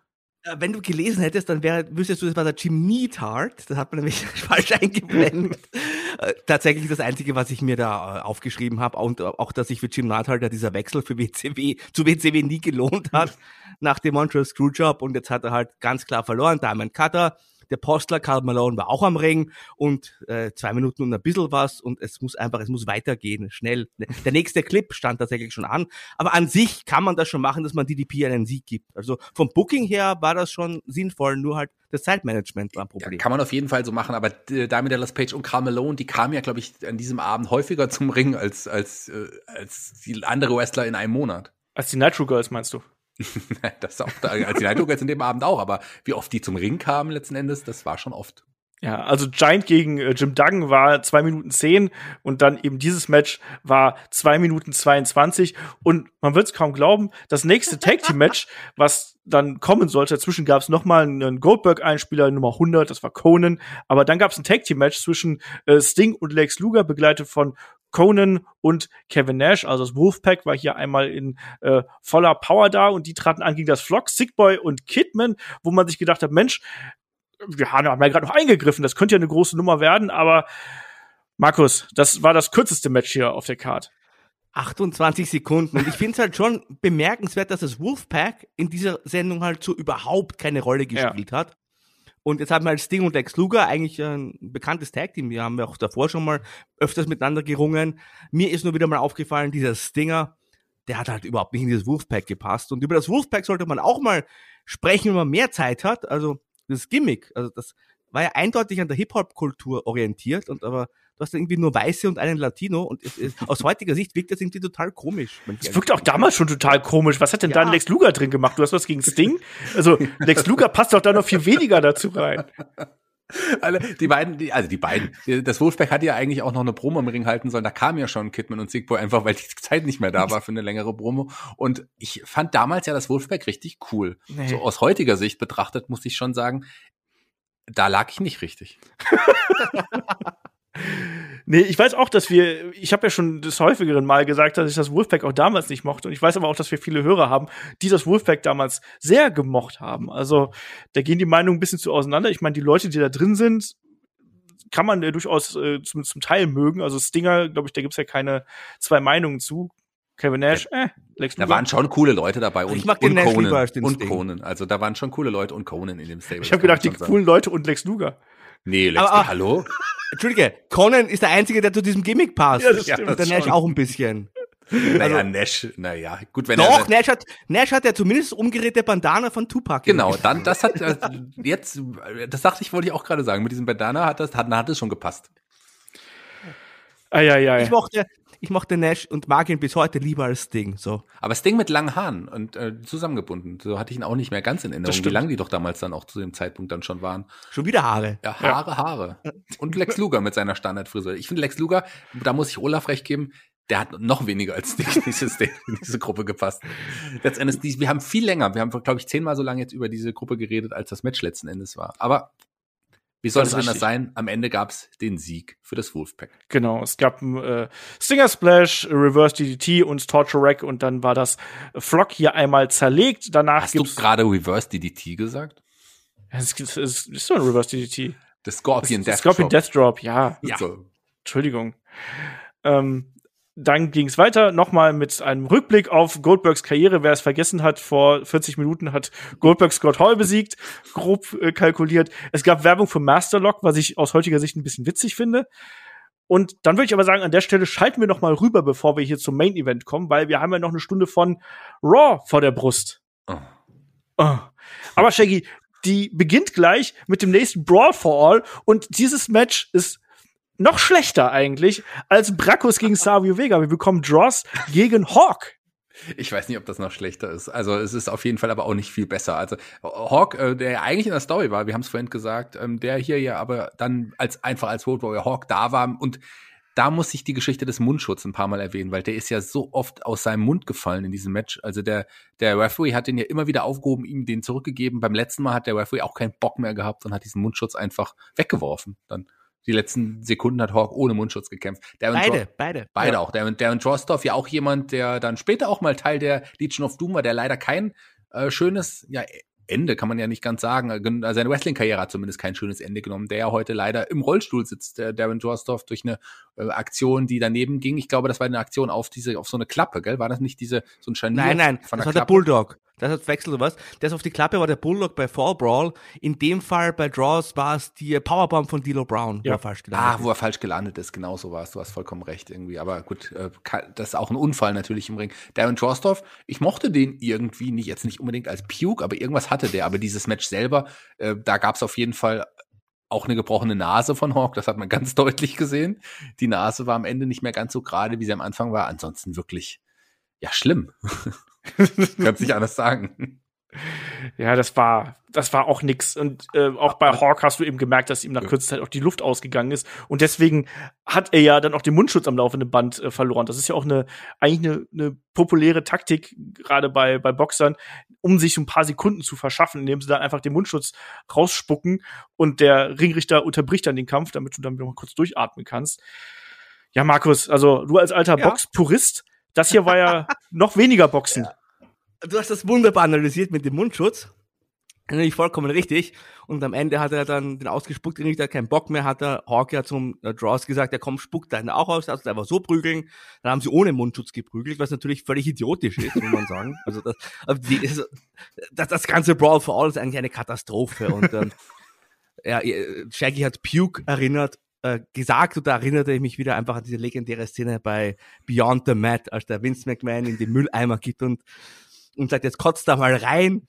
Und dann versucht ihr der Darren Drosser in die Mülleimer zu, zu, zu, zu kotzen und der Vince McMahon die ganze Zeit, he's gonna puke, he's gonna puke. Und das ist, man muss sich eigentlich immer dran denken mit Darren Drosser von dieser legendäre Szene, die uns, glaube ich, sehr viel über Vince McMahon damals erzählt hat. Ja, aber ging uns allen ja ein bisschen so in diesem Match jetzt auch. Wir hatten ja, waren ja auch kurz vorm Brechreit, so ein bisschen, wenn man so, wenn man so will. Letztendlich hier, aber haben, wir, haben wir uns doch gefreut, dass es keinen Sieger gab, oder? Was, da sind beide raus? Nein, also Ich weiß auch nicht. Ich war froh, als es vorbei gewesen ist. Also ich habe die ganze Zeit befürchtet, dass sich irgendjemand da wirklich schwer verletzt, weil die haben so unkoordiniert aufeinander eingeprügelt und waren auch beide so out of shape einfach. Also gerade ein Hawk war ja komplett durch einfach. War Furchtbar, ganz, ganz furchtbares Ding. Und es lässt auch die Wrestler an sich einfach total doof aussehen, also von vorne bis hinten. Ähm, ganz, ganz schlimme Idee. Ähm, schlimme ja, lass Idee uns mal weitergehen. Genau. genau. schlimm. Lass uns mal weitergehen. Denn während die WCW es ja damals geschafft haben im Vorfeld, viele alte WWE, äh, WWE WWF-Stars zu, zu holen, wie ein Kevin Nash, wie ein Scott Hall und wie halt viele aus der NWO, hat es natürlich auch damals die WWF geschafft, jemanden ein heißes Eisen von der WCW loszueisen und äh, bei sich unterzubringen. Ja, wer erinnert sich nicht an die großartige Zeit von Wildman Mark Marrow? Ach so, ja, und Johnny B. Bad natürlich damals. Bei also der, der war schon over bei WCW, muss man sagen. Bei WCW war er super over, ja, da schon. Aber ich glaube, bei der WWF war er der Mann von Sable. Und das sollte ja im nächsten Segment auch wichtig sein. Genau, da gab es ja Jacqueline und Mark Marrow, die hier zum Ring gekommen sind. Und äh, Jacqueline hat dann hier die Niederlage von Mark Marrow auf äh, ihre Kappe genommen und hat dann auch gesagt, hier, es war mein Fehler, weil äh, mein Mann, der ist in der vergangenen Nacht acht Runden über die komplette Distanz gegangen. Also vielleicht hat der mal hier statt Ross oder Hawk antreten sollen. äh, Aber gut, war, war ja auch wirklich, der hat der Golden Glove sogar gewonnen. Also war ein, ein hervorragender Amateurboxer. Das stimmt. Aber er war auch, glaube ich, auch im, im, im Brawl for All war er doch auch äh, zugegen. Da, hat er verloren gegen Steve Blackman. Hat er verloren. Da, genau. Darum ging's ja. Genau. Ähm, ja, und dann äh, nimmt quasi Jacqueline hier so ein bisschen die Niederlage auf, äh, auf ihre Kappe. Sable kommt raus zu einer riesigen Reaktion und dann komme ich mir ein bisschen vor wie bei Jerry Springer irgendwo. Also man wirft sich hier Penis- und Sexbeleidigungen irgendwo um die Ohren und One-Liner. Keine Hoden. auch, auch das. Es war doch wirklich Markus, eine Aneinanderreihung von, das, das hätte auch, das hätte auch eine schrecklich nette Familie sein können. Ja, es, es war, also, es war schon recht furchtbar aber wenn man, man muss das auch im Kontext der Zeit tatsächlich ja. sehen, und du hast ja schon erwähnt, also mit Ausnahme von Undertaker und Stone Cold Steve Austin hat Sable die lautesten Publikumsreaktionen bekommen. Es gab sogar laute Sable Chants, als Mark Marrow und Jacqueline da ihre Promo vorher noch abgeliefert haben, da war Sable noch gar nicht im Ring oder im Eingangsbereich. Also die war wirklich, das vergisst man heute oft, die war unglaublich ja. over und also war wirklich ein legitimer Star. Ja, Genau das. Also das, das habe ich hier dann auch erstmal wieder bemerkt, wie äh, die Leute auf sie reagiert haben. Umso merkwürdiger fühlt sich dann an, dass dann diese äh, erbitterte Feindschaft dieser zwei Frauen in einem Bikini-Contest enden sollte, Shaggy. Ja, wie macht man es anders? Also ich meine, so hat man es halt damals gemacht und für Sable. Also ich würde mal sagen, ich sehe lieber Sable in einem Bikini-Contest als Sable in einem Wrestling-Match. So, das ist, glaube ich, geht uns ah, allen wahrscheinlich. Jacqueline so. kann die schon durch ein Match ziehen, glaube ich. Ja, die kann die schon durch ein Match ziehen. Das hat Luna ja damals auch hervorragend auch eine Zeit gemacht. Aber ich glaube, das Publikum wollte auch lieber einen Bikini-Contest dann letztendlich sehen, der ja auch sehr legendär war. Also der erste große Bikini-Contest. Äh, ich, ich, ich war damals gehypt. Also mir war es egal, was die da äh, am Ring erzählen. Und mir war auch ähm, Mark Merrow egal. Ich wollte Sable gegen Jackie. Also ich wollte, na sagen wir mal so, ich wollte Sable im Bikini-Contest sehen. Ja, Lassen wir es mal so stehen. Auf jeden Fall, das war dann für Fully Loaded hier äh, angekündigt. Markus, möchtest du noch was zu dem Segment hier sagen? Nein. okay. Ich muss ganz ehrlich sagen, ich war damals, aus heutiger Sicht schäme ich mich dafür, ich war immer Team Sunny und nicht Team Sable. Dito. Ähm, es gibt das nächste Segment, beziehungsweise den nächsten äh, gesponserten Rückblick hier, der JVC Kaboom, Kaboom of the Week, und das war der Chokeslam von dem Undertaker gegen Mankind durch den Hell in a Cell Cage. Ja, Markus, und dann geht's weiter. Das nächste äh, Match des Abends, Dustin Runnels gegen Val Venus. Und wir sehen hier einen, ja, veränderten Goldust, nämlich äh, als Dustin Runnels, der hier auch äh, nicht besonders gut aufgelegt ist und ein Val Venus, der seine Hüften kreisen lässt. Ja, Val Venus, das ist auch so eine Sache. Also ich, ich fand den nie glaubhaft. Also ich fand das Gimmick damals auch nicht gut. Das sind, sind Pornos da. Dustin Rundles, ganz interessant, ja, er hat das Goldust-Gimmick abgelegt, weil er vorher mit Luna, der überdrehte Goldust, also dieser, die Artist formerly known as Goldust, mit so BDSM-Elementen drin. Dann hat er sich irgendwie jetzt der Religion zugewandt, jetzt ist er wieder Dustin Rundles, hat irgendwie keinen Bock, hat, sieht man ihn im Gesicht an, also er wollte vorher die Hand schütteln, weil Vince hat keinen, hat darauf wiederum keinen Bock, Dustin, ja gut, dann halt nicht. Dann catchen die halt ein bisschen der Edge war übrigens auch wieder da im Publikum, hat das Match sich angeschaut, hätte sich vielleicht ein anderes aussuchen sollen. Ja. Und äh, tatsächlich war ja das Match mehr dann so ein Transportweg, um die Fehde zwischen Val Venus und Kai and Tai, beziehungsweise Yamaguchi-san und Kai and Tai gegen Val Venus äh, zu transportieren. Genau, aber Shaggy, es gab noch kein Choppy Choppy PP. Nee, das sollte später noch kommen. aber ähm, das, also ich habe auch Dustin Runnels in diesem Outfit auch, auch verdrängt gehabt, glaube ich. Irgendwie so lange gab's den da ja auch so oder nicht. Und man hat ihm angesehen, dass der auch nicht so richtig Bock hat. Ich mochte den Val Venus Charakter damals, muss ich da Markus widersprechen. Ich mag den Wrestler, der dahinter steckt, aus heutiger Sicht nicht mehr unbedingt, aufgrund auch einiger politischer Aussagen. Aber so damals fand ich den Charakter ganz cool, denn Pornostar, wer wollte das nicht sein? Ähm, naja. aber, aber Venus, der war doch immer da unglaubwürdig. Ich fand den immer nur schmierig. Ja, aber hast du mal ein Porno? Hast du schon mal ein Porno gesehen? die sehen, sehen die nicht alle da so aus? Ich glaube schon. Ich habe neulich meinen ersten Porno gesehen. Mein Gott, war ich nur noch jung. Ähm, Yamaguchi-san hatte ja die Vorgeschichte mit, mit, Alter. Mit, mit der Frau. Also, also Shaggy macht heute wirklich, äh, er heute auf den Putz, was dieses Thema betrifft. Also er recherchiert über die äh, Genitalien der Catcher und so. Die Frau von Yamaguchi-san, das war ja die Geschichte. Die saß mal im Publikum und äh, Mrs. Yamaguchi, wie sie die Kommentatoren genannt haben, ähm, äh, und ein Belvinis hat die halt, hat die ja angeflirtet. Und das geht natürlich auf die Ehre eines Japaners und deswegen gab's hier auch dann die Attacke und äh, ähm, auch ja die Geschichte, die dann noch folgen sollte, die Olaf gerade erwähnt hatte. Genau. Und vor allem äh, die äh, Ehefrau schaut dann auch eher auf Velvinus und ist so ein bisschen besorgt um ihn und ist nicht unbedingt äh, pro ihrem äh, Ehemann Yamaguchi-san. Also ja, lass mal das hier mal so stehen, weil es gibt danach das nächste problematische Segment, was zur damaligen Zeit super gehypt worden ist. Und ich muss leider sagen, ich finde es auch bis zu einem gewissen Grade auch immer noch witzig, auch wenn manche Wirklich? Sachen natürlich äh, äh, problematisch sind. Wir haben äh, die Generation X, die schon im Vorfeld eine Überraschung angekündigt haben und dann ertönt die Musik der äh, Nation of Domination und die Generation X kommt eben hier als NOD verkleidet zum Ring. Triple H beispielsweise als The Rock. Wir haben einen X-Pac, der hier als Mizark Henry mit dabei ist. Äh, D'Lo Brown ist dann hier der Road Dog und wen habe ich vergessen? Der Godfather, äh, beziehungsweise Billy Gunn verkörpert dann den Godfather. Sehr viel Blackfacing. Das ist, wie ich finde, das Unangenehmste, was wir hier haben. Also sehr, sehr viel Blackfacing. Die Witze finde ich trotzdem noch bis zum gewissen Grade. Wirklich? Sorry, also der Road Dog als der, der immer da, da reinplappert und seine blöden Gesten macht, den finde ich schon witzig. Ich, ich, also Blackfacing mal ausgenommen, ich meine, gar keine Frage, dass es, dass es nicht geht, aber wenn man das jetzt mal außen vor lässt, aber ich fand das total schlecht. Also der einzige, der gute war der Owen, das war ja dieser Stand-Up-Comedian, den man damals genommen hat, aber das spielt also Triple H mit der schlechtesten Rock-Parodie, die ich überhaupt jemals gesehen habe und dann äh, der X-Pac so, Miss Ark, haha. Also ich, ich fand das ich fand das furchtbar, das ganze Segment. Und überhaupt nicht lustig. Also ich fand das auch sehr, sehr schlecht. Ich weiß nicht, ob ich glaube, damals fand ich es gut, aber die, so aus heutiger Sicht war das auch nicht gut gemacht.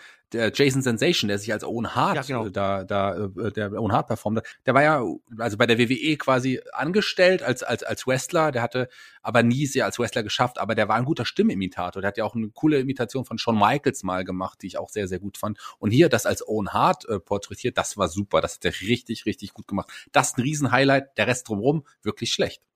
Ich fand Road Dog fand ich witzig irgendwo. Ähm, Mizark Henry brauchte ich auch nicht. Auch die Rock-Imitation hier von Triple H. Eher so ein bisschen cringy bin ich, äh, bin ich komplett dabei, weil es eben dann auch dieser Pipi-Kaka-Humor natürlich da an der Stelle gewesen ist. Aber trotzdem ist das Ding legendär, muss man ja ganz klar sagen. Das ist ja so oft Aber warum? Ja, ich, das frage ich mich halt jetzt im Nachgang auch, weil A, es ist ja nicht besonders lang. Es ist ja wirklich nur drei, vier Minuten und es ist jetzt auch nicht so mega originell, aber es ist trotzdem noch eines dieser Impersonation-Segmente, über die man heutzutage noch spricht, oder Markus? Ja, ich glaube, heute möchte man es eher verstecken, also von Seiten von WWE, eben aufgrund des Blackfacings, aber also ich war wirklich schockiert, wie lahm das vom Humor einfach, also ich, ich fand wirklich, also ich hatte das anders in Erinnerung, aber diese Parodien, das, das, da war einfach, ich, ich verstehe gar nicht, äh, das ist furchtbar. Ich schäme mich heute noch, dass man das gebracht hat, dass ich mir das jetzt angeschaut habe, ehrlich gesagt. Also ich fand das wirklich furchtbar.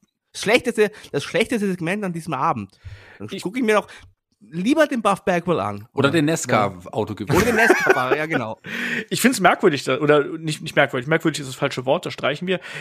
Ich finde es interessant, dass viele dieser großen Segmente, die wir damals äh, spannend fanden und die wir jetzt noch mal in Head-to-Head Revue passieren lassen, dass die entweder gar nicht mehr so groß wirken oder dass sie eben gar nicht so lustig wirken, wie man es im Kopf gehabt hat, Shaggy.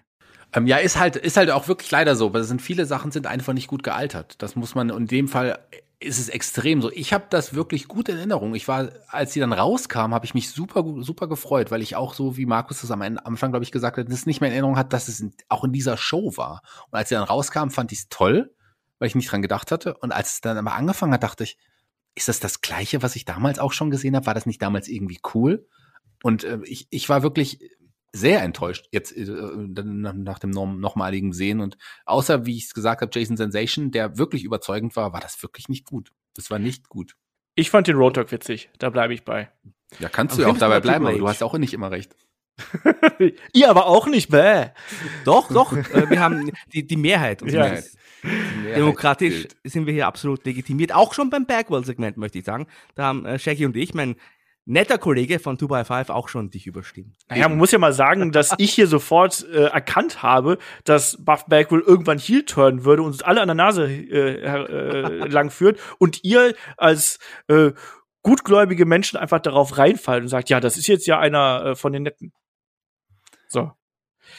Lass kommen uns zum nächsten Match kommen jetzt. Genau, kommen wir zum nächsten Match, weil da gibt es dann den Kampf, der schon zu Beginn der Show aufgebaut worden ist. Ken Shamrock gegen Mabel. Ken Shamrock sichtlich angeschlagen nach dem Big Splash und nach der Attacke von Mabel im Vorfeld.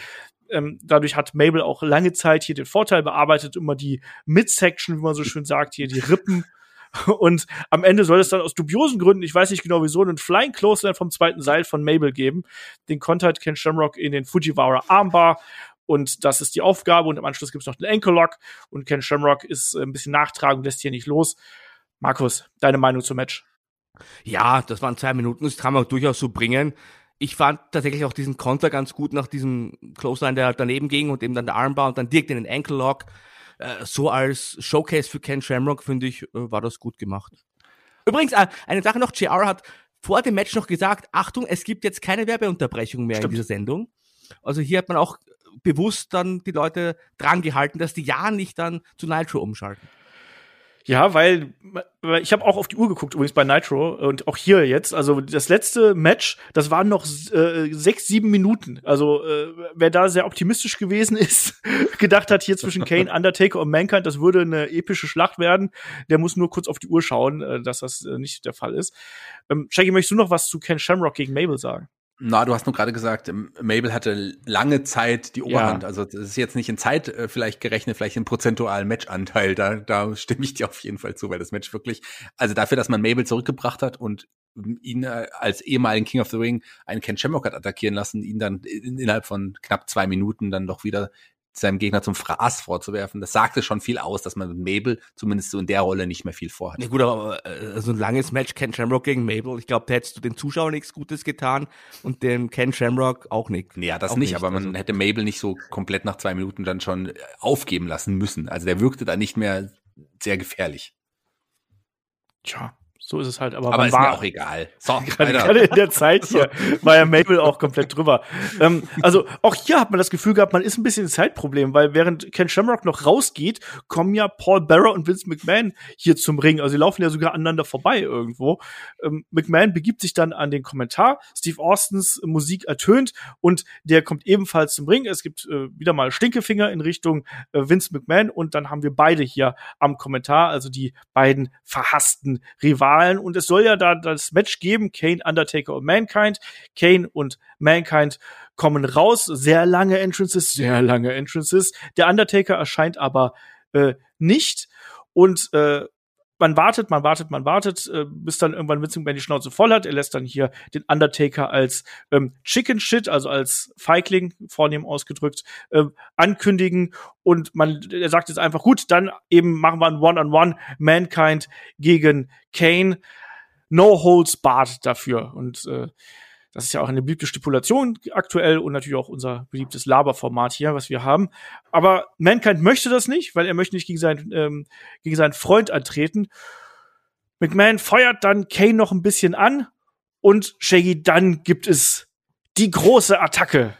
Da gibt's die Attacke mit dem Schuh. Ich möchte, wo du gerade noch Holz Bart gesagt hast, ich sag's ja immer so häufig, wenn ich das höre. Ich muss Markus mal fragen, weißt du, was das auf Deutsch heißt? Der Hammer. So. Witz verstanden?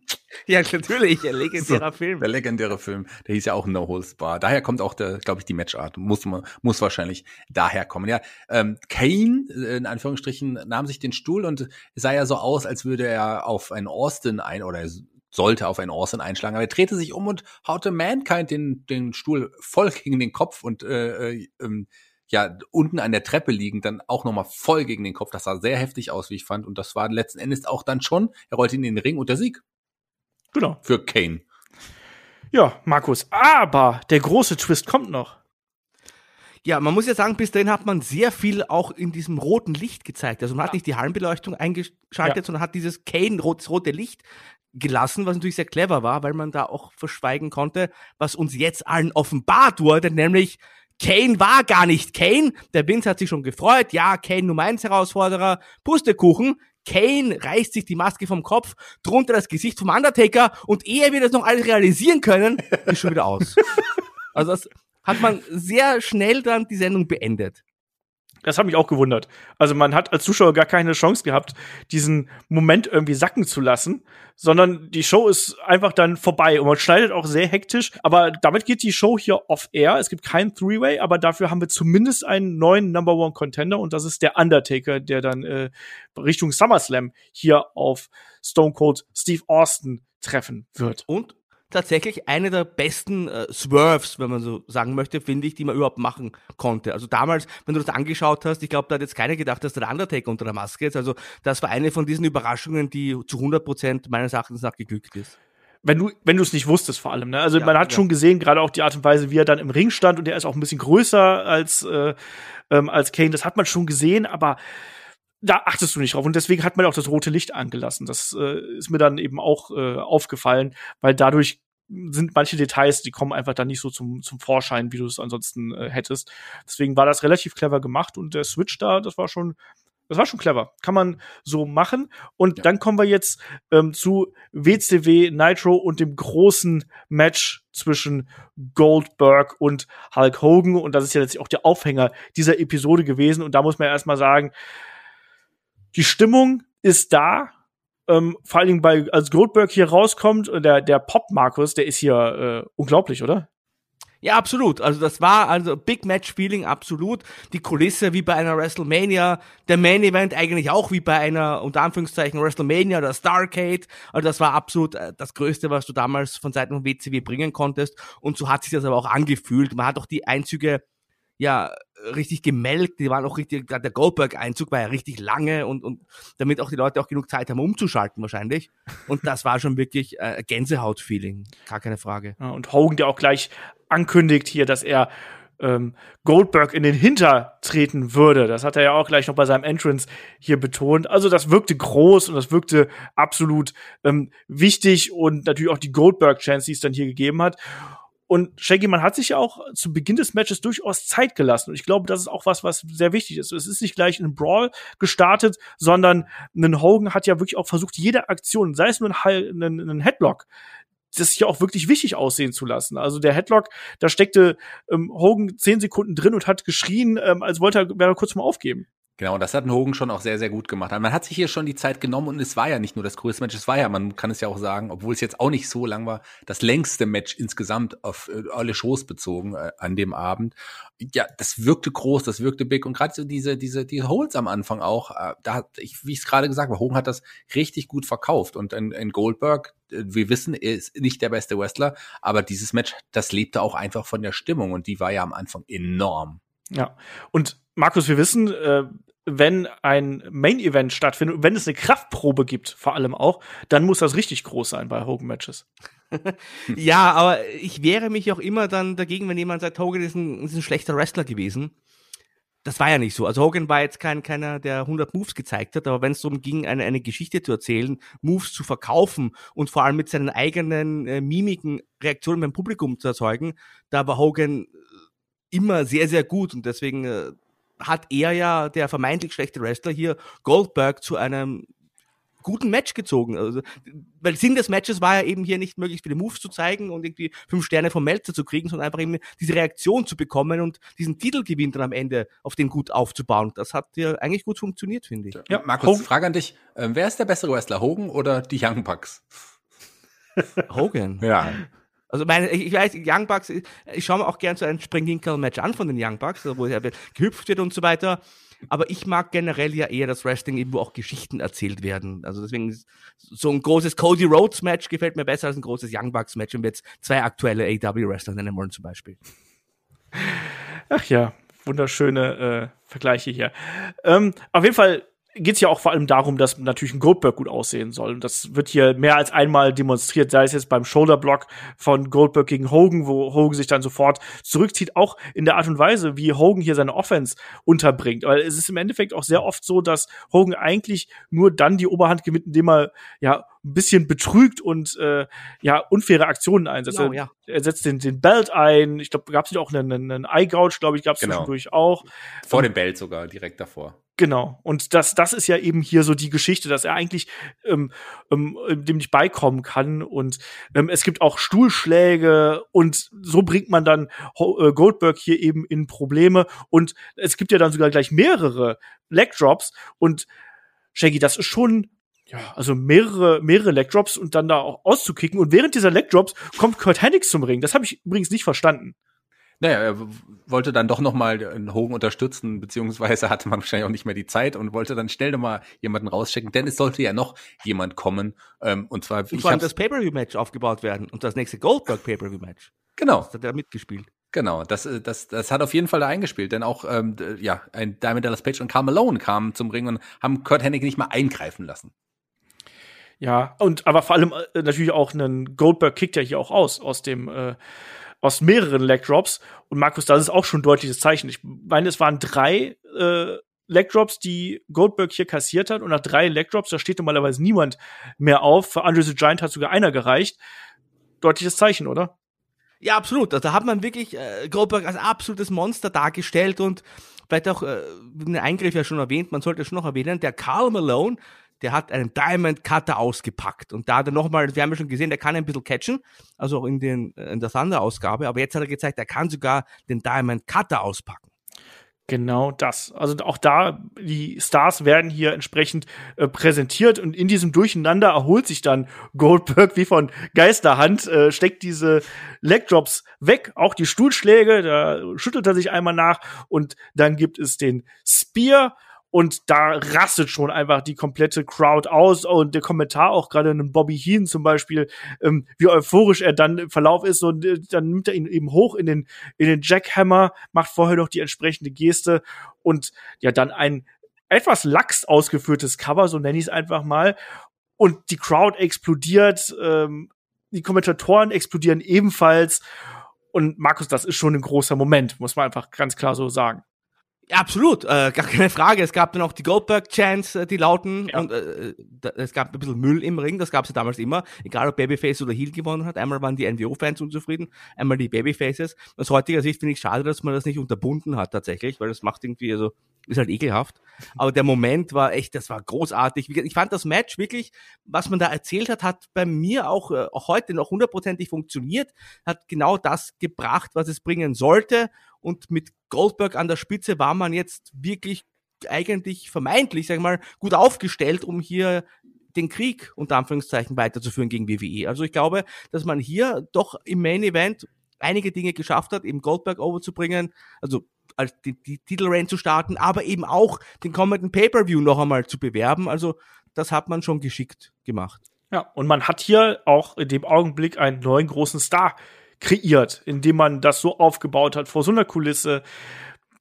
Also, Shaggy, man, man schimpft heutzutage, heutzutage oft darüber nach dem Motto, WCW hat Pay-Per-View-Buys verschenkt hier und man hat viele Dinge zu leichtfertig weggegeben. Hier kann ich die Entscheidung nachvollziehen und ich würde das hier tatsächlich nicht als, ähm, mhm. als Beispiel für diese Fehler anführen, weil ich finde, das hat für mich funktioniert. Die Fehler hat man dann viel mehr noch im Nachgang viel, viel stärker gemacht. Aber hier, das war in meinen Augen eine, eine Machtdemonstration und auch ein Zeichen, ja, wir haben durchaus noch das Potenzial, um hier längere Zeit zu gehen und um hier, wie Markus gerade schon richtig gesagt hat, diesen Kampf gegen WWF noch weiter äh, zu führen. Ja, da stimme ich dir ja auch absolut ein. Ich meine, die Fehler hat man dann in der im Beenden der Streak gemacht und dann noch so viele andere Fehler, die dann noch irgendwie kamen. Aber hier dieses Match in einem normalen Weekly zu zeigen bei bei Nitro in die vor dieser Hammerkulisse, ich finde, das war kein Fehler. Im Gegenteil, das war wirklich eine äh, ja eine Präsentation der eigenen Stärke, weil man hatte jemanden wie Goldberg wirklich gut aufgebaut. Man hat ihn zum Star gemacht. Es ist ja auch ja der einzige richtig große Star, den man, den man erschaffen hat. Ich meine, Markus wird wahrscheinlich jetzt noch DDP im Hintergrund rufen oder oder oder Ola vielleicht nochmal Sting erwähnen, aber der war ja auch schon vorher letzten Endes da. Also Goldberg wirklich ein großer Name und dieser Moment war einfach legendär und man hat es genutzt für die Quoten und ich finde, heute macht man das ja noch mehr, einfach weil die Quoten deutlich wichtiger sind als Pay-per-View-Einnahmen, die es ja so auch gar nicht mehr so richtig gibt. Also hier hat man das alles einfach richtig gemacht. Ein großer, großes Ende, großer Moment. Das war schon toll. AW sagt Dankeschön, dass es keine Pay-per-View-Einnahmen mehr gibt und zählt die knapp sieben Millionen Dollar an der Stelle. Ja, wir reden ja jetzt hier, EW ist ja, ist ja, ist ja neu, aber so, ich meine, bei der WWE merkt man doch schon deutlich, dass die Pay-Per-View äh, nicht mehr so wichtig sind. Und ich meine, die Card, die man jetzt zum Beispiel für WrestleMania aufgebaut hat, die könntest du auch im Grunde, könntest du auch bei, bei Raw zeigen, oder? Ja, ich meine, da verdient man ja die Einnahmen in erster Linie äh, an den TV und an den Bildrechten. Eben. Ja, das muss man ja sagen. Aber das ist ja ein ganz, ganz, ganz, ganz anderes Thema. Kommen wir doch hier mal in Richtung Fazit. Markus, wenn wir jetzt hier die beiden Shows gegenüberstellen, wir haben die Ratings gesehen, da ist WCW eindeutig und sehr weit vorne. Aber äh, wie siehst du die beiden Shows jetzt im Nachgang? Weil, wie gesagt, auch bei äh, Raw war ja einiges dabei, was wir vielleicht nicht mehr so im Hinterkopf gehabt haben. Ja, hat nicht alles funktioniert. Äh, Nitro war zu lang, das sage ich gleich vor, vorweg, weil es ist halt leider ein Totschlagargument, aber es trifft halt immer zu. Aber ich muss sagen, im Großen und Ganzen fand ich beide Shows gut. Also ich habe mich in beiden Shows unterhalten gefühlt und wenn ich auch in die Analyse einfach mir äh, in Analyse gehe und mir genauer anschaue, was wollten die eigentlich äh, bewirken, die beiden Shows. Wir haben es gerade bei Goldberg und so weiter schon erwähnt, Pay-Per-View, auch bei WWE, neue Nummer 1 Herausforderer wird gesucht und so weiter, man will den Shamrock pushen. Also ich finde, beide Shows haben das, was sie bringen wollten, abseits der Quoten, einfach für das Produkt, sehr gut umgesetzt. Und natürlich gab es immer wieder Leerlauf, gerade auch bei Nitro, aber wenn ich jetzt auch vergleiche, äh, es ist übrigens, es ist heute auch nicht alles bei Raw schlecht. Ich möchte nur noch anmerken, nicht, dass ich hier der, der Hater bin. Im Gegenteil, also Randy Orton gegen Fiend finde ich sehr unterhaltsam. Was? Eine, ja, ja, ja. Das war, das, das war das rote Tuch, Markus. Aber ich bin, äh, für eine drei Stunden Sendung war auch Nitro sehr gut, ja, außer am Ende hat man sie halt verspekuliert, aber ich meine, sehr abwechslungsreich. Es gab Cruiserweights, es gab Redesegmente und so weiter. Also äh, lange Rede, kurzer Sinn. Ich habe eigentlich beiden Sendungen tatsächlich diesmal was abgewinnen können. Also viel sogar abgewinnen können, würde ich sagen. Shaggy. Ja, äh, geht mir eigentlich fast, äh, also ich würde ein paar Sachen jetzt, da muss ich widersprechen bei ein paar Sachen, aber bei das meiste, was Markus gesagt hat, da stimme ich ihm voll und ganz überein. Das waren auf jeden Fall also wir hatten schon deutlich schlechtere Shows auch hier bei, bei Head to Head. Mir haben beide Shows in irgendeiner Art und Weise gefallen. Es gab natürlich sehr viele Momente, wo man dachte, hm, war das damals wirklich so? Die, die, die Nation of Domination Persiflage haben, haben wir schon angesprochen. Aber so Highlights, die für mich irgendwie, die ich halt so mag, weil ich vielleicht auch ein bisschen seltsam bin, ist dieser Brian Murphy Auftritt, von dem ich irgendwie Alter. Äh, bis zur bis zur Storyline ähm, Fiend und Randy Orton gedacht, das war das Schlechteste, was ich im Wrestling gesehen habe. Nein, bis bis bis dato. Aber auch natürlich so witzige Sachen wie Putzki und so, das und, und Prakus, das war schon witzig. Aber der große Main Event ist äh, Hogan Goldberg, äh, der über allem stand, über beiden Shows, kann man so auch sagen. Das ist ein großer Moment in der Wrestling-Geschichte, einer der wichtigsten Momente in der Wrestling-Geschichte und es war insgesamt richtig, hat, hat richtig Spaß gemacht, alles so zu schauen. Also mir hat's gefallen und äh, ich hoffe, das geht so weiter bei Head to Head. ja, müssen wir schauen, was wir uns als nächste äh, Shows ja aussuchen. Ich also eine Frage. Ja. Wen findest du eigentlich besser, Shaggy? Also als Wrestler, Hogan oder die Young Bucks? ähm, ich bin ja jetzt nicht so der Young Bucks Hater wie der Markus Holzer das ein ich bisschen ein ist, aber so als so als also ich schaue mir, glaube ich, wenn ich so drüber nachdenke, glaube ich lieber ein Hogan Match an. Wollte ich auch gerade sagen, wenn ich wenn ich die Zahl der Hogan Matches gesehen habe, die ich mir äh, angeschaut habe in meinem Leben und die der Young Bucks, glaube ich, habe ich mehr Hogan-Matches auf meinem äh, Resümee. Ja, also ein, ein, ein Hogan-Match besonders und das würde ich hervorheben, das schaue ich mir immer wieder gerne an. Und ein Hogan-Match, ähm, was ich wirklich mir nie wieder anschauen möchte. Und beides Mal war der Warrior der Gegner. Ja, ja, ja. das ist richtig. Ja, aber auf jeden Fall fand ich auch, das war diesmal eine, was die Shows angeht, sehr gute Auswahl getroffen haben, weil beide Shows hatten äh, entsprechende Segmente, entsprechende Geschichten gehabt. Wir hatten bei beiden Geschichten, bei beiden Shows ähm, einen roten Faden, der sich durch die gesamte Veranstaltung gezogen hat. Wir hatten die äh, kleineren Scharmützel dazwischen eben auch. Wir hatten bunte Charaktere. Wir hatten auch natürlich eine ganze Menge Trash, aber das bleibt eben auch in der Attitude Era irgendwo nicht aus. Ich fand auch, dass äh, ähnlich wie Markus es schon äh, gesagt hat, Nitro ein Tacken einfach zu lang gewesen ist. Da war es einfach wieder viel Leerlauf innerhalb der Midcard, die wir da gehabt haben, wo viel dabei gewesen ist, was man nicht unbedingt brauchte. Aber ansonsten war das schon in Ordnung. Ich sag mal, die letzten drei Matches äh, bei Nitro, also Jim Duggan gegen den Giant und so und so weiter, das hätte man dann vielleicht auch einfach weglassen können oder so. Genauso Scott Putsch jetzt mal auch weglassen können. Was? ja, aber möchtet ihr noch etwas dazu sagen? Markus, möchtest du noch hier äh, finale Worte finden? Nein, also war, war wirklich, äh, hat mir Spaß gemacht. Ich hoffe auch, dass es so bleibt. Also ich weiß nicht, wer von uns beim nächsten Mal aussucht. Wer hat, ich glaube, hat der Shaggy hat diese Episode ausgesucht und diese Woche ausgesucht. Muss ich sagen, Shaggy, hast du gut gemacht. Gratulation. Ja, vielen Dank. Äh, ich weiß gar nicht mehr, ob ich das wirklich ausgesucht habe. Ich weiß es auch nicht mehr. Aber wenn ich es ausgesucht hatte, dann war es natürlich nur aus einem ganz, ganz bestimmten Grund. Und ihr beide wisst es. Ich wollte gerne schon immer mal über die Hoden von Scott Putzki sprechen. Vielen Dank. Das sind meine Schlussworte. Ich wollte es gerade sagen, ich glaube, es gibt auch keinen besseren Schlusssatz, als ich wollte schon einmal über Scott Butzkis Hoden sprechen. Und in diesem Sinne sage ich Dankeschön fürs Zuhören, Dankeschön fürs dabei sein und bis zum nächsten Mal hier bei Headlock, dem Pro Wrestling Podcast. Macht's gut, bis dahin. Tschüss.